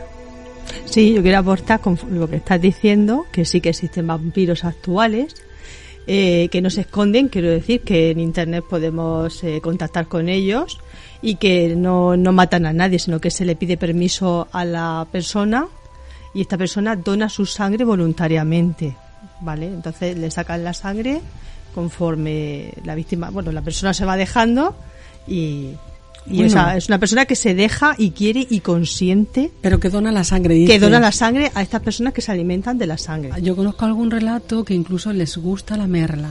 Entonces alguien se corta Sí. en la vena. Pero voluntario, quiero decir que Es no. voluntario, eh, sí. Que vayan por la noche ya Por por lo menos lo que me han contado. que esto ya pertenece al folclore Eso y la yo no, yo no lo he visto, eso. pero es verdad que conozco relatos de gente Mm. que me dice yo he asistido a esto, a esto, a esto, y es Sí. gente que uno se corta y el otro, los otros lamen. Sí, en ceremoniales y todo eso, sí. Pero esos son sucedáneos de, de, de Sí, los sí, auténticos vampiros. sí, no, claro ni son vampiros ni son nada, José Antonio. Pero sé, no te sé. Un poco la hay. el- Sí. El atractivo de- de- del vampiro y lo que ha creado el mito en torno a esta figura es precisamente su aspecto de, de malignidad. Eso da miedo, eso sí. Sí, Porque claro. de hecho eh, lo que se pensaba eh, en, en- en- en Euro- en Europa Central, que fue donde se creó, donde surgió el, el mito, lo que se pensaba es que era es que realmente eh, las personas a las que calificaban de vampiros no es que regresaran de la tumba siendo ellos mismos, sino que era un demonio el que se apoderaba del cuerpo y hacía salir un- pues, el cuerpo de una persona que, que- que- que ya estaba deshabitado por el alma, se apoderaba Sí. de ese cuerpo, salía y entonces sembraba el terror entre los, entre los vivos. Y la gente decía que, que realmente veía a esa persona que había muerto hacía muy poco tiempo. Claro, tenía la que verlo veía- fuera. lo veía en una taberna, sentado, be- bebiendo, observando a los demás, o incluso había algunos que decían que habían sido atacados por vampiros que querían chuparle la sangre. Si vamos al origen del, del mito del vampiro, no, no, no podemos obviar la figura de un sabio benedictino del siglo XVIII, el padre Agustín Calmet, que es el que crea, en torno a él se crea la figura del vampiro. Y sin él, desde luego, sin su aportación en el tratado, en su famoso tratado sobre, sobre los vampiros, pues ni Bram Stoker habría eh, creado su Drácula, eh, ni Polidori ni, ni Sheridan Le Fanu habrían creado sus sus monstruos chupasangre. Es eh, Agustín, Ca- don Agustín Calmet. Se preocupó, era un sabio benedictino, que se preocupó de recoger todo este tipo de leyendas y, bueno, pues darles un, un enfoque más o menos racional, aunque él dice, eh, los palos me van, a, me van a llover de todos lados. Unos, eh, los que creen en los vampiros, eh, porque precisamente combato con este tratado en la creencia absurda en el vampirismo. Y los racionalistas van a decir que por qué me he molestado en, en- en sacar a la luz un tema que es absurdo y que... Pero en fin, fue valiente y, y la verdad es que, paso. bueno, recoge historias sobre vampirismo eh, muy, muy, muy interesantes. O sea que en cierta medida es un modernismo, por decirlo de alguna manera, porque Dracul, para ya, ya he comentado antes, iniciando esto, que, que, que Dracul no, no, no contiene los ingredientes esenciales que, que, que Bram Stoker le da en su, en su obra literaria. De, de todas formas, como el mundo mm, desde entonces para acá, desde Bram Stoker hasta acá, es más globalizado, pues han, han- ha ido añadiendo figuras retóricas eh, como el vampiro, el murciélago, el elemento de, marci- de- eh, sabemos que en América hay un hay un murciélago, es el único de todas las especies de murciélagos que conocemos que Sí. ataca a las vacas y le, y le, y le sangra. Sí. Y también, ah, bueno, también hay en África culturas ancestrales que, que viven de sangrar a las vacas, le, le sacan la sangre los en Etiopía y bueno, no la matan, pero pero van Sí. bebiendo de por- Claro, porque es, aliment- es alimenticia, obviamente. Pero fuera parte de esto, estamos viendo que es una tradición, el concepto que tenemos muy modernista. Bueno, en el siglo. XVI ya había, ya había algunos escritos describiendo eh, ese mal, esa, ese, ese chupador de sangre, esa, ese, ese demonio. Entonces al final, si todo se junta y empezamos incluso con las leyendas de los hombres lobo, como que es la defensa de los de, estos vampiros, ¿no? Que los defienden y tal. Entonces, si empezamos a pensar todo lo que hay sobre la mesa, también tenemos que pensar que hay una serie de logias, tanto en Estados Unidos como en Francia, que, eh, que están dedicadas al, al vampirismo como método de vida. Y no solo es eso, sino que tienen una serie de, de rituales y de, de cosas que además no están a, la vista de, de la gente, ¿no? Entonces, claro, tenemos que, que ver que hay, hay tan- tanto misticismo como una especie de, de ritual o de, o, de, o de manifestaciones y demás, pero que todo está relacionado con el mal. De hecho, no hay un contramal. Siempre hay un yin y un yang, un sí y un no, un negro y un... Pero aquí no hay... Entonces, el único que al parecer puede dominar a- al, al chupasangre es el hombre lobo, porque es el único. Pero todo esto también, si lo queremos traer hacia atrás, todo viene del, del inicio, donde se produce el mal y por defender esas posturas aparecen dos ramas de sangre, que una es, es los eh, hombres lobos, los eh, licántropos, ¿no? Licántropos. El- el licántropos, que nunca me sale. Y, la, y lo que es el, el gen del, del vampiro, ¿no? Como nacido como tal, ¿no? Entonces, eh, todo esto, si tiene un inicio, tiene una leyenda, tiene, pero nadie se inventa nada. O sea, todo tiene siempre una relación. Entonces, se supone que el, el- el inicio del vampirismo es por la eternidad. O sea, no solo que buscan eh, pactar con el mal, sino que lo hacen por la eternidad. La belleza, el mantenerte igual, el poder tener poder, eh, bueno, pues todo lo que lleva a lo sobrenatural. Entonces realmente eh, el vampirismo, este moderno, es pues otra fricada dentro de lo que puede ser visto desde mi mundo, pero visto desde, desde el siglo XVI, todo estaba relacionado con el mal. O sea, la definición del mal como representación en la tierra, el no muerto. Bueno, yo quería decir que, bueno, me he traído dos libros esta noche más o menos finicos. Sí, de defensa propia, vale. Sí, de David J. Scal, Algo en la sangre, lo recomiendo, la biografía secreta de Bram Stoker. Hay que entender muy bien al maestro para meterse en la piel del vampiro. Y luego me he traído Drácula anotado, que también lo recomiendo porque lleva en la historia de Drácula eh, los diarios de Harker y además todo con anotaciones eh, muy muy muy precisas que bueno te hace entender la historia a otros puntos de vista no Eh, yo me he dedicado mucho a investigar el, mito del vampiro y sí como dice Rubén por supuesto eh, es una superstición que está eh, relacionada con la muerte la inmortalidad y la creencia de que la vida como la conocemos, está en la sangre, ¿no? Esa es la clave. Pero eh, yo, eh, investigando, he encontrado que los- la primera mención a estos seres, ¿no? Aparecieron en los textos del siglo II antes de Cristo en la India. O sea, serían los vampiros asiáticos, ¿no? y eran los betalas, llamados, llamados también baital, ¿no? Estos eran un espíritu maligno, como bien decéis vosotros antes en un principio, y ellos pues se dedicaban a rondar los cementerios, algunos eran necrófagos, comían cadáveres, eh, bueno, y poseían esos cadáveres y atormentaban a los vivos, ¿no? cómo se, se deshacían de, estas criaturas, ¿no? No era con la estaca y todo eso, sino con oraciones y cánticos rituales en plan mantra, era como uno se podía deshacer de esas criaturas, ¿no? También estaba el Brahmapa, Brahmaparush de la India que bebía la sangre de su víctima clamándole los colmillos en el cráneo y chupándole la sangre por las hendiduras, succionando después el cerebro y finalmente sacándole los intestinos. Esta era otra clase de, de vampiros. Por supuesto tenemos en Sumeria, tenemos los Utuku, portadores de enfermedades y plagas. Esta es otra de las cualidades que se atribuyen a, los seres vampíricos, eh, convertirse en perros, en ranas, en lobos, eh, ser portadores de enfermedades y plagas. Tenemos los gules, los ghouls, para la tradición persa, seres demoníacos vinculados a enfermedades y tormentas. También eh, tenían poder para atraer las tormentas. Pres- eh, sabían también, podían presentir el, adivinar el pasado, presente y futuro de las personas. Eh, y bueno, pues en las mil y unas noches también tenemos eh, una historia de un ghoul en una de las historias que se llama Sidi Nouma, la recomiendo que, que los oyentes la, la lean, que bueno, es así como que el protagonista se casa con una chica joven, Am- Amina, y descubre durante la noche que la chica se ha ido del lecho de la cama, va a ver dónde está, y se da cuenta que está con otro ghoul en el cementerio, y que los dos son necrófagos, que se está- están devorando un cadáver. Madre mía. Pero ya estaba, eso es un cadáver. Sí, sí, es un cadáver. mi, mi interés, creo que, y lo de muchos de los que nos estarán escuchando, sería, ¿alguno de todos esos mitos, cuentos, leyendas o realidades ha traspasado el tiempo y nos ha venido, o nos ha llegado aquí al momento presente, a aquella hora? se ha transformado incluso eh, ya no son vampiros así tal cual ya no llevan la capa sino algunos incluso hay cuadros de Remedios Varo que me acuerde que hay un cuadro que se llama vampiros vegetarianos y todo o sea mm, se- los vampiros se han transformado el mito sigue transformándose Eh, incluso hay una serie ahora en Netflix que la recomiendo que la he visto entera que sale la historia de Drácula desde, el- desde su historia desde sus inicios hasta hasta ahora hasta la actualidad que ahora ya no lleva la capa, sino lleva un traje de chaqueta.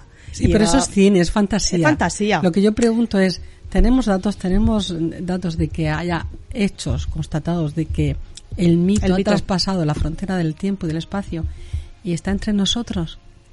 Hombre, como tal. Como tal, yo creo que no- yo creo que tampoco. Yo creo que no. El- hecho sí, tampoco. el- el no. hecho- O su espíritu se ha La contagiado figura a otros. sigue después de 2200 años, pero mm, como tal se ha ido transformando, modernizando, pero Es ya que yo tampoco tengo estas ideas. Ah, mira, Paco, a ver. Co- Corrígeme si me equivoco, tú que tienes mejor le- ha leído a, a la, la biografía, al personaje de, de, de- de Bram S- Stoker, pero él tengo entendido que recorre eh, Alemania y algunos países del este y hace una trayectoria en la cual le sirve de no de inspiración, yo diría más bien que de búsqueda de información. Era un hombre que en principio se documenta ya y a mí me consta que en Croacia es que no solamente Rumanía, nosotros nos han metido con un, No, y los como una especie de no te olvides entero todos los Balcanes, que, cubren varios países. El, el boom- Moravia, Hungría, el boom turístico Silesia. que ha creado precisamente Transilvania, el castillo de, de Blas Tepe se ha convertido en una atracción turística. existe. Existe, claro. Sí, es que claro que estamos existe. diciendo que existió.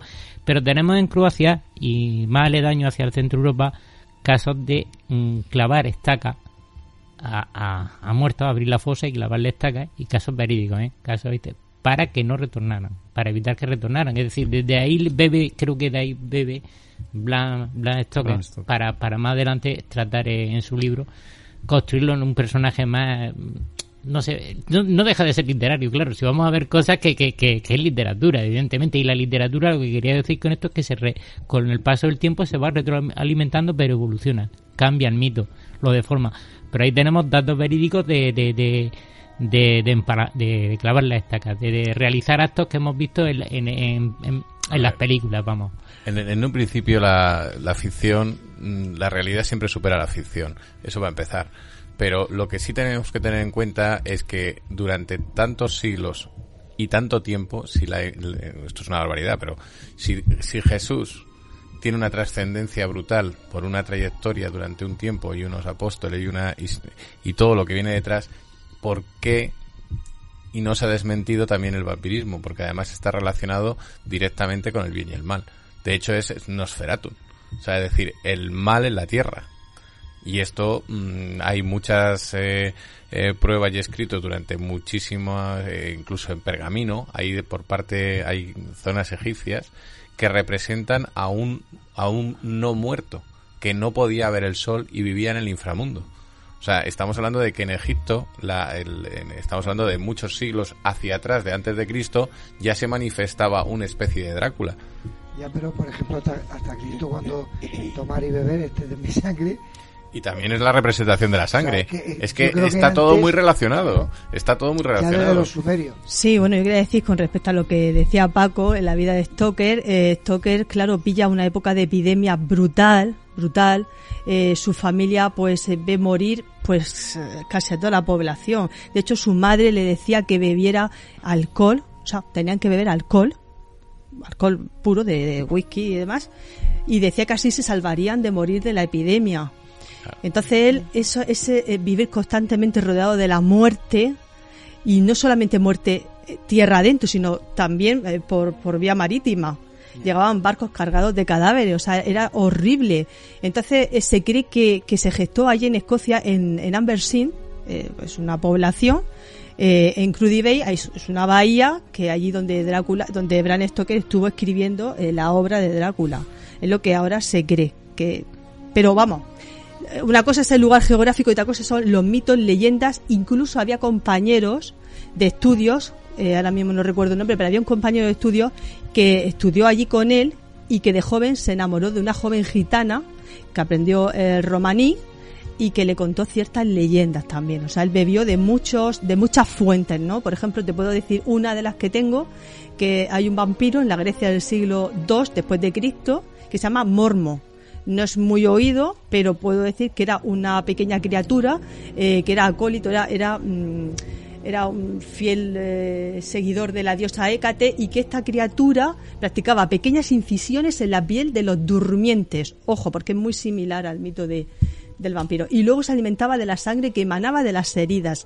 Por ejemplo, lo que tú estabas Sí, diciendo. pero ¿no? aquí también se relaciona el famoso chupacabras, que también estaba Sí, claro, relacionado. también. O sea, claro, es que si nos ponemos a ver animales que pueden hacer eso, muchísimos Bueno, pero animales. es pero es que una, una hablando- criatura humanoide, no es un animal, ¿eh? Claro, sí, pero es que estamos hablando de un de una representación humana, no Sí, un sí, sí. humanoide, sino no estamos Pues hablando es de una representación humana, sí, una pequeña criatura fantástica. que Ya, pero si es fantástica ya no es humana. No, no, se humana aparta- no. Ser chupacabra se aparta totalmente. No, el chupacabra me parece a mí que no. Eh, No, es animal. Y los animal ataques, desconocido. sería- sí, los ataques de Mormo son muy particulares porque este vampiro era muy cauteloso. O sea, lo que hacía es que te hacía las, pe- las heridas muy pequeñitas para que la persona no se diera cuenta y así tener una relación con ella casi toda su vida.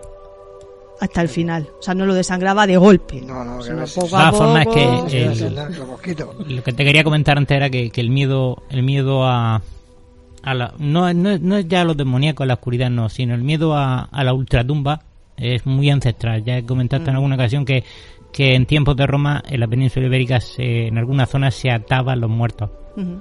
Quizás por miedo al retorno. Es decir, se, se van juntando las tradiciones, es una suma de tradiciones y al final no saben en qué punto hemos perdido el norte. ¿Por qué digo esto? Porque va sumando de que eh, un muerto se puede levantar de la tumba. Y, y ese temor va añadido a que si no se levanta la tumba por sí solo, porque como decía Salvador al comienzo, hay una intervención demoníaca que lo que hace es una Mm. especie de zombici- zombific- zombicificación perdón, y una especie de sometimiento de, del muerto. Sí. Digamos con una especie de, de invasión de un espíritu que lo anima, un espíritu maligno, lógicamente. Sí. Nada bueno. Todo esto se va sumando, sumando y al final crea un compendio espeso que es lo que tenemos hoy en día. Entonces, si vamos depurando un poco por lo que decías tú, Rubén, no, no es correcto porque eh, eh, Jesús, el sacrificio que procede de los tiempos de Abraham, se refiere al sacrificio animal para rendir con la sangre del animal rendir culto al Dios superior. Sin embargo, en este caso no se trata de un sacrificio, se trata de alimentación. Lo que el vampiro hace es alimentarse de tu sangre y someter cosa totalmente, digamos, opuesta al tema. Lo que sí hay, mm, lógicamente, todas las tradiciones a lo largo del tiempo coinciden en que hay algo oculto, insisto, esta noche hay algo oculto que después de la muerte nos sigue causando temor y entonces la gente, porque efectivamente hay algo que nos afecta, vemos cosas por la noche, oímos voces y, y alguien ha visto que se llama catalepsia, mm, como un muerto intentaba salir de la tumba. Eso también hay que añadirlo. Claro. Eh, vamos a ver. eh, decir que relacionar el vampirismo con la figura de Cristo, pues no, no veo cómo. O sea, no, no, no veo ahí que se pueda hilar de ninguna manera. Y bueno, por lo de la sangre, pero es que No, no, representan. he hecho comentarios. Es que representan. Es un comentario, no, ¿eh? No, no, no. Me parece muy bien. Luego, cuando acabe el programa, te ajustaré las cuentas. Bueno, ya- ya me puedes llamar hereje, no pasa ver, nada. El, el vampiro eh, representa el mal. Porque, como ya he dicho al principio, lo primero que se plantea, por ejemplo, Agustín Calmet es: ¿puede un muerto salir de la tumba, como ha dicho antes Paco, por sus propios medios? Y dice: evidentemente no. El- un cuerpo que ha Pero sido deshabitado ha sido deshabitado por el alma. El alma no vuelve a ese cuerpo. Luego tiene que ser otro principio el que la anime. Ese principio es un demonio. Por tanto, la figura del vampiro es una figura demoníaca. Sí, sí. Sí, en eso coincidimos. Totalmente. Entonces, cuando un vampiro eh, muerde a un ser humano, no solamente es- es, mm, pretende alimentarse de su sangre, sino que pretende también quedarse con su alma, porque según el mito y según sobre todo la figura Sí. literaria, el personaje literario creado Lo- por somet- Stoker y por otros, lo lo convierte en vampiro. Es decir, Claro. se queda de alguna manera con su alma. Sí. Lo que hace la sangre de Cristo es todo lo contrario, es limpiar Claro, no, no, no, no. limpiar completamente el alma. Justo el efecto contrario que, que, que Sí. surte la, mor- la mordedura de un Entonces vampiro tiene relación el yin y el yang. en un, en un vampiro en el, en el ser humano. Mm. Y, y bueno, efectivamente, eh, yo creo que mm, detrás de una leyenda siempre hay alguna, algún tipo de hecho que la, que, que la ha provocado. El padre Agustín Calmet pues eh, trae a colación varias teorías que podrían explicar en un principio el, el- el vampirismo. Una, vamos a ver, en el, en el siglo XVI, por ejemplo, siglo XV, siglo XVI, pues era muy difícil establecer cuando alguien estaba muerto, porque no se tenía medios, no es como ahora, incluso ahora es difícil, ¿eh? Sí. Pues imaginaos, dado el, el estado de la ciencia médica en esa época, pues cuando alguien moría, pues la manera de comprobar si realmente estaba muerto no era acercarle un espejo. Si el espejo se empañaba es que respiraba, estaba vivo, pero si el espejo no se empañaba, estaba muerto y lo podían enterrar vivo. Otra forma, pues era coger un, un- un pellizco de carne y si la carne no volvía a su sitio, es que la sangre no circulaba. El corazón no latía, estaba muerto, por tanto se le enterraba. ¿A cuántos se enterrarían vivos así? Madre mía.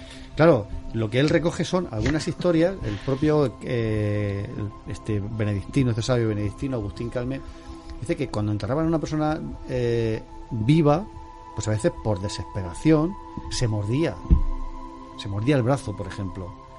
Entonces de la sangre que le quedaba, pues al cabo de un tiempo si, si iban a buscar a esa persona, porque pensaban que se había aparecido realmente, entonces revisaban de vez en cuando las tumbas y se encontraban con la sangre que era propia, con la sangre en la comisura de los labios.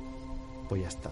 Este ha salido y ha estado mordiendo por ahí a sus congéneres y este es un auténtico vampiro, se le clava una estaca para que no, cosa que podrían haber hecho antes, haberle evitado el sufrimiento, pero bueno. No, sí, de hecho Sí. había varias poblaciones de los Balcanes que cua- cuando los enterraban directamente les clavaban una estaca para que así no pudieran apoderarse los vampiros de su cuerpo, porque al, al, al- al matarlos de este procedimiento ya no tenían valor para los vampiros y podían estar en paz.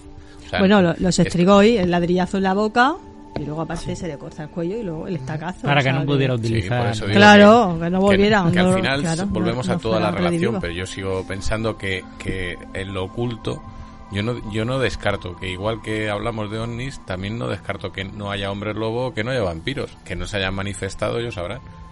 Pero Es ¿por que, qué no? Claro, tenemos también el tema de las epidemias, como la rabia, la porfiria, Claro, todo eso, pero que, la epilepsia, con lo cual que lo- también que la rabia, pues también los ojos rojos, la espuma por la boca, entonces parecía que esa persona estaba poseída por un ente maligno y, y claro, pues no, no era No, eso. de hecho está relacionado con los, con los murciélagos, porque precisamente son las infecciones que traen los murciélagos están relacionadas con- directamente y de ahí que venga la imagen a posteriori de que podían convertirse en murciélagos y volar. ¿no? O sea, sí. eh, Y tenemos, tenemos dos vampiros muy curiosos. Uno que se, que se aprovecha de las almas de los suicidas y no bautizados. Este vampiro cuando se llaman los barcolacos. Cuando el suicida o no bautizado muere, entonces va a morderle, pero no es visible la mordedura, con lo cual, para poder eliminar a este vampiro no tengo ni idea. No sé. Y luego tenemos los brucolacos Brucolacos, los que, que, eh, justamente y estos tienen el poder de hipnotizar con la mirada con lo cual también ahí puede ser que cogiera algo Claro, porque en esta- sí. claro en Drácula pues el poder que te deja pues, hipnotizado Fijaros una cosa, lo que de hecho acaba de decir ahora mismo Mercedes a, a- a propósito de los brucolacos. En el cristianismo occidental, que un cuerpo fuese incorrupto era signo de bendición. Eso significaba que ese cuerpo había sido habitado por el Espíritu Santo y que no merecía la corrupción. Sin embargo, en el cristianismo oriental, por Mm. ejemplo, en el cristianismo griego, en el cristianismo ortodoxo, eh, eran precisamente los que habían sido excomulgados claro claro. los que aquellos que no experimentaban la corrupción en el cuerpo y eran los que ni siquiera la tierra aceptaba. Claro. Y entonces salían de las tumbas y se aparecían Sí. a los a los vivos y les mordían esos Mm. eran los auténticos vampiros de ingleses la momificación natural. Exactamente. Que tiene que ser un proceso, ¿no? Para hemos visto algunos casos de canonización. Ana. Yo, contrariamente a lo que hablo siempre, yo siempre hablo de, de mitos, de, de verdades que no se pueden demostrar. A mí me gustaría de verdad hablar de los que se manifiestan hoy día. Aquellos que hacen rituales, a montón, sí, que hacen rituales, que se reúnen, que intentan mm, sangrar muchas veces a, un niño, que es un inocente, porque creen Mm, vamos, hago alusión a este tipo de rituales porque están a la orden del día y están muy cerca de nosotros. Creen que, que bebiendo sangre de alguien inocente eh, pueden prolongar su juventud, su poder sobre otros, poder de manipulación. Y eso a mí sí que me preocupa porque dentro de lo que estamos hablando son mitos y leyendas que es verdad que quizás, no seguro, tienen un origen en algún hecho real, pero queda tan lejos. Ahí, no sé si os apetece que hablásemos de, de lo que está sucediendo también hoy día en ese tipo de rituales. Es que no te puedes salir al monte, es que eh, subiendo a la cresta del gallo, depende por dónde vayas, cada dos por tres te encuentras algún animal muerto, vasos ahí con sangre que se, se ve que la gente o ha bebido o lo ha utilizado para algo. Eh, que si un gato, que si una paloma, que si un conejo. Y bueno, y, y de ahí hasta donde queramos hablar. Eso de- de- Manipulación. de la absurda creencia de que la, de- la vida está en la sangre. son primos hermanos de los testigos de Sí. Jehová primos hermanos porque los de Jehová piensan eso Sí. por eso no, Sí. no se hacen transfusiones de sangre el alma está en la sangre El alma está en la sangre, sí. Sí. Y el alma sí, de sí, otra no persona está en su sangre. Es Una mala interpretación de- del Antiguo Testamento. Sí, de todas maneras, tiene cierta cierta realidad porque realmente nuestra nuestra cadena genética está en la base de, de, de la sangre, es, los glóbulos rojos.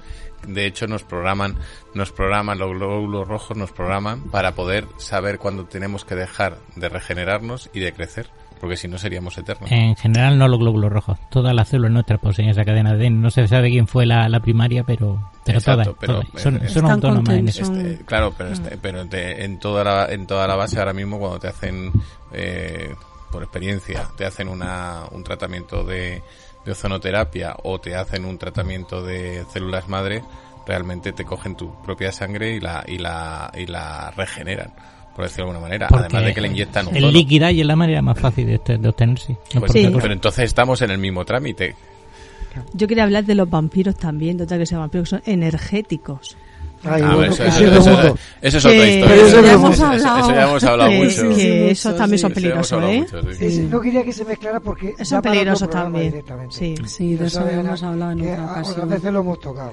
Pero sí, hay muchísimo. hay mucho mucho mucho Pero, pero entonces, Ana, lo que me queda claro es que, mm, bueno, a mí no, no me queda del todo claro, ni a muchos oyentes les va a quedar claro. Entonces, que si hay hoy en día gente, por lo que tú comentabas, es muy importante ese tema, que en la actualidad practica esos ritos, realmente es porque tenemos que pensar que existe ese ser original, maléfico, malvado, todo, todopoderoso del mal, al cual pueden invocar, o se trata de una moda social que ha generado la fama e importancia de- del conde Drácula. No, yo no, sinceramente no creo que ellos estén pensando en, seguir las pautas, los pasos del conde Drácula, sino lo, pero parte de ellos sí es ejercer el poder. Ellos creen que ejercen el poder sobre otras personas a, pues a partir de la realización de estos rituales. Manipulación, extorsión, eh, posesión, etcétera, etcétera, etcétera. Es la fuerza del mal, contenida también en la mente humana, Mm. ni más ni menos. Efectivamente, el mito del vampiro puede ser también entendido como la sombra de Gustav Jung, esa parte oscura de la psique humana que representaría todo lo oscuro, lo malvado, el lado oscuro del ser humano, todo, todo el mal que, que puede contener el humano. Pues te parece poco. Yo en esto Somos sí. muy creativos también en eso. El ser humano es muy creativo también Claro. ejerciendo el mal, igual que ejerciendo el bien. Sí, pero si cogéis a, si, si cogéis a Stoker, saca todos los tópicos perfectamente. Sí. La hipnotización para poder poseer, la, el, el retirarle durante unos días la sangre para que luego convertirlo en un vampiro ya de Mm. por vida, se mantiene en la misma naturaleza, es decir, que si chupaba a un niño pequeño se quedaba ya, no crecía, era ya se quedaba en esa forma. La posibilidad de, desapare- de desaparecer entre las sombras, el hecho de poder convertirse en animales para así poder desaparecer. La niebla. Y, y no solo todo, todo, o sea, realmente Tormenta, es- ¿eh? está, está todo recogido, todo el mal está recogido en la obra de, de Stoker. Todos es la suma de todos los suma de mitos. todo lo- de todos de todos mitos a lo largo todos del los tiempo. males del mal. Sí, o sea, por- la representación de, en la tierra de cómo se puede gestionar. Entonces, eh, sí es una obra maravillosa como libro, pero estamos hablando de que ahí puede haber una realidad. O por lo menos una Sí, semi-realidad. Sí, sí. Yo pienso que si todas las culturas a lo largo del, del- del- Claro, tiempo es un humano. suma, como decía Paco, es un suma de todas las Claro. de todas las experiencias que se han ido eh, a lo largo de, de toda de todo ese empeño en, en demostrar el mal, pero representadas en, en Nosferatu. O sea, que es que eh, es que es así, o sea, es que es, es el mal en sí. Sí, son diferentes seres, pero, todos, eh, en la esencia de- del mal. La esencia del mal re- en la representación Sí. en la tierra. Sí, personificada de alguna forma. Y luego- no, no creo que nadie en la Tierra pueda acumular tanto. A ver, esto es como la, la típica serie de televisión, y perdonad la comparativa, que a una- la familia de esta de media norteamericana le ocurren todas las desgracias posibles a ella misma. Eso es estadísticamente imposible. Por lo tanto, yo creo, profundizando un poco en el aspecto casi religioso del tema, a mí lo interesante es que un personaje solo acumule tantísimo tantísimo mal, tantísimo, es decir, eh, no lo sé cómo decirlo, no no lo concibo. Me cuesta trabajo en mi, en mi mente, de- dentro de mi análisis filosófico esta noche, asumir que, que hubiera, porque si no temblaría el mundo entero, vamos, sería como la venida del anticristo final prácticamente. Bueno. Sería algo apoteósico. Pues yo quiero decir una cosa, no, tengo la cita aquí ahora mismo, pero digamos que Bram Stoker eh, dijo algo así como que mm, el misterio se repetirá a lo largo del tiempo y el hombre siempre descubrirá la mitad del misterio. Yo me quedo con esa frase y creo que esto se aplica muy bien en este mito en concreto y en todos, eh, en todos los temas del misterio. Siempre nos quedaremos con la mitad de lo que hay. Yo sigo diciendo lo mismo. Creo que hay una representación del mal. Que esta lo hayan dibujado como un vampiro con solapa y capa. Eh, sigo diciendo lo mismo. Mm, hay logias y si las hay es porque hay un gran número o de seguidores o de personas que puedan creer en esto. Entonces sabemos que hay mucho en la Tierra, hay mucha gente y sabemos que hay mucho de todo. Pero si no hubiera tenido un, un referente y fuera algo que pudiera ser tangible o real, no habría seguidores. Ah, tú ten en cuenta que la- las series de... No habría seguidores. Las series están muy actualizadas de los vampiros, vamos, todos sabemos cuál, han tenido muchísimo éxito entre, entre la gente joven, Claro. y cuyos protagonistas también son gente muy joven.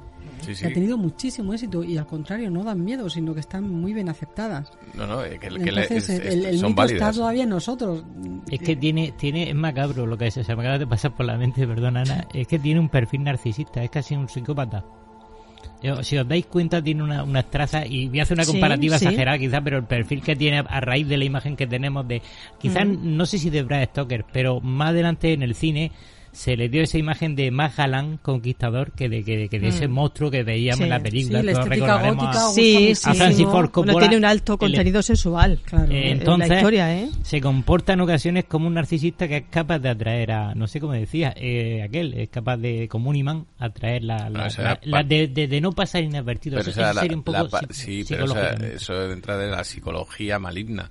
Pero porque el, lo, lo, lo delicado, lo, lo bonito, lo atrayente, siempre está dirigido hacia el mal. Porque es, es lo que te hace endulzar, es lo que te atrae. O sea, es decir, lo que es normal no te atrae. Entonces, eh, es que todo está mezclado. Sí, yo yo creo que vivimos una época en que la frontera entre el bien y el mal empieza a ser un poco difusa.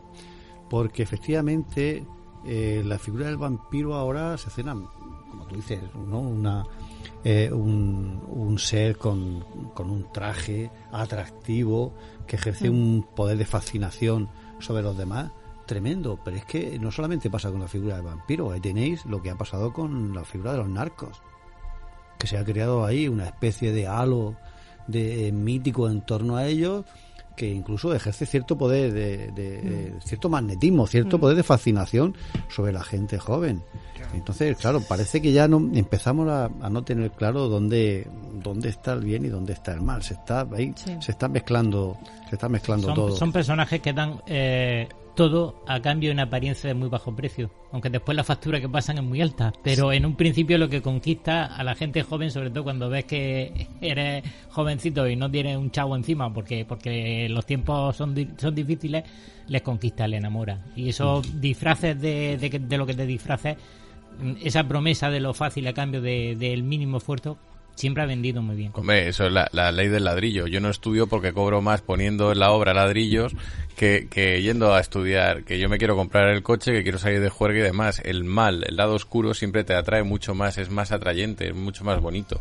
Eso siempre es así. Sí, bueno, también las películas de en las momias, también esos seres malditos, que como bien decías tú, son eh, animados por el mal, de alguna manera, y entonces ya absorbe la fuerza vital del otro, no le muerde, pero la absorbe y la momia se va rejuveneciendo hasta que al final pues queda completamente rejuvenece- rejuvenecida gracias a la fuerza vital del otro, Mm. sin mordisco. sin, mo- sin morder sin llegar a morder Sí, sin llegar a morder. Pues- Y es la eh, vol- vuelta a la eternidad, al vivir eternamente. A la eternidad. Bueno, yo creo que el mito está ahí desde hace muchísimo tiempo. Ha ido pululando, son casi 2.000 años de, vampirismo.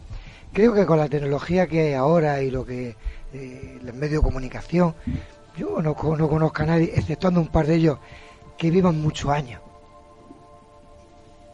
Y que por la noche, solamente salgan por la noche, no de día. Yo creo que, bueno, el mito o es muy secreto, muy secreto, que podría ser, y realmente están ahí y no, no los vemos ni los sabemos que existen pero pero creo que con tanta tecnología y con tantos medios de comunicación no creo que estén al, al son del día ¿quién es este presentador que lleva tantos años y nunca cambia? Jordi Es. Jordi. es el único que yo conozco los demás nos hacemos más viejos pero él, Inmortal, no. él es inmortal. porque es se- verdad, espera, es espera, verdad. vam- vamos a ir terminando que al final te metes en un charco. No, no, charco Que no. te metes en un charco. yo, yo lo dejo ahí Bueno, de verdad que lo- llegamos hasta aquí, así que nada, dar las gracias a todos nuestros compañeros colaboradores por esta magnífica tertulia, digas tú lo que tú quieras, tertulia. Gracias a todos nuestros oyentes por estar atentos. Y José Antonio, dale que nos vamos. Muy bien. Pues toda la información del programa la podéis seguir por nuestro Facebook, Nemesis Radio, nuestro Twitter, arroba Nemesis Radio 1 y tenemos un email, nemesisradio arroba canalmurcia.com. En, todo en todas las vías que he dicho anteriormente podéis dejarnos vuestros mensajes o cualquier cosa que queráis contarnos.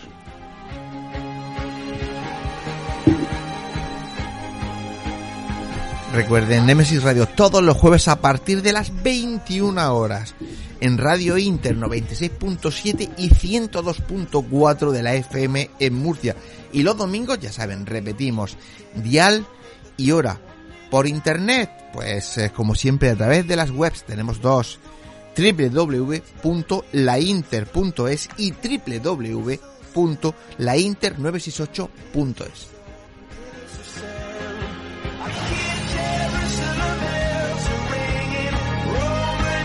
Y como no hay que perder las buenas costumbres, no olvidéis que nuestras voces viajan ya por el universo.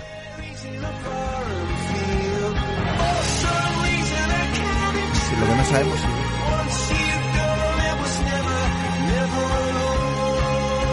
Ahí ¿verdad? Pues como decía antes, queridos oyentes, hasta aquí hemos llegado. Les deseamos que tengan una feliz semana y les esperamos el próximo jueves aquí a las 21 horas en Nemesis Radio. No nos falten, ya saben que pasamos lista y ya saben. Si les ha gustado, díganselo a sus amigos para que se unan a la familia de Nemesis Radio y nos sigan escuchando. Si no les ha gustado, ustedes díganselo a sus enemigos, no los envían, que José Antonio y yo nos encargamos de ellos. Así que muy buenas noches, adiós. Adiós.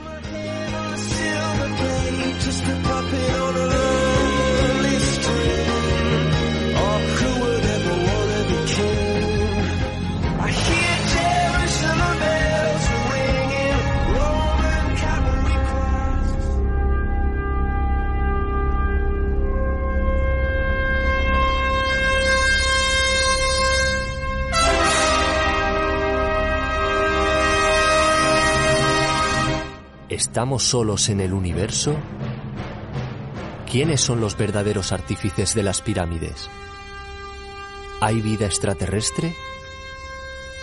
De ser así, ¿es posible que ya estén entre nosotros? Psicofonías, Ouija, ¿nos hablan los muertos?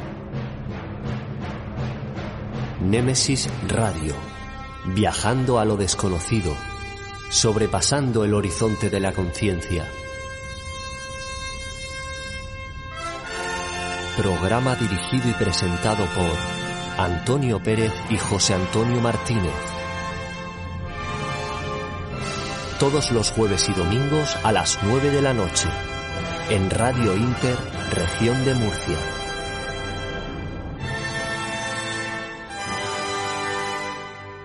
Némesis Radio.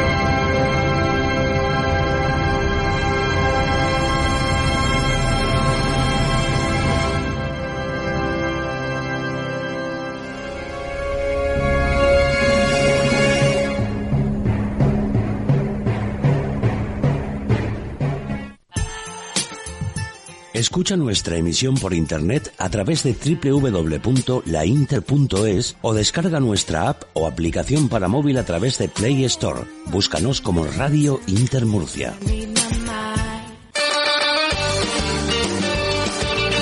Si vienes, la meseguera se siente. La meseguera se disfruta. Restaurante y hotel La Meseguera. Por tradición y calidad, no te la puedes perder. Para reservas, al teléfono 968 840352. En la alberca y el mazarrón, La Meseguera. Todo un placer para disfrutar y sentir. Grupo La Meseguera.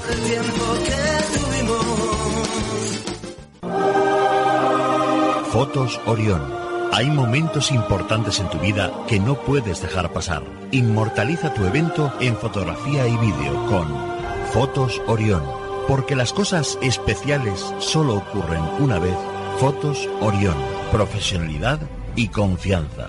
Calle La Gloria, número 32, frente Antiguo Tornel, La Alberca, Murcia. Teléfono 868 94 30 13. Atraviesa por tu cuenta y riesgo la puerta cerrada que te lleva hacia un mundo oculto.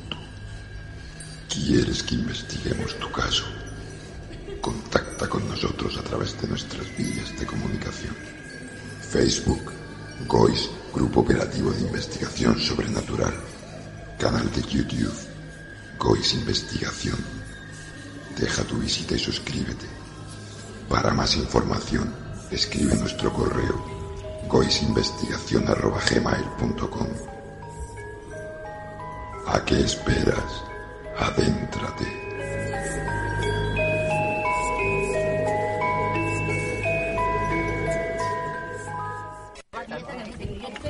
Nemesis Radio. Nemesis Radio. Nemesis Radio. Nemesis Radio. Nemesis Radio. Nemesis Radio. Nemesis Radio. Nemesis Radio. Radio Inter. Actualidad, debates, entretenimiento, cultura, salud, deportes. La información que querías en la radio que esperabas.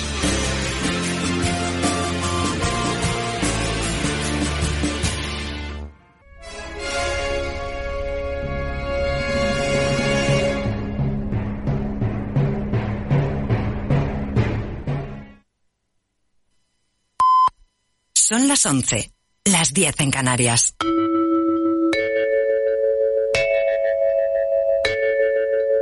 Radio Inter. Desde Madrid para el mundo.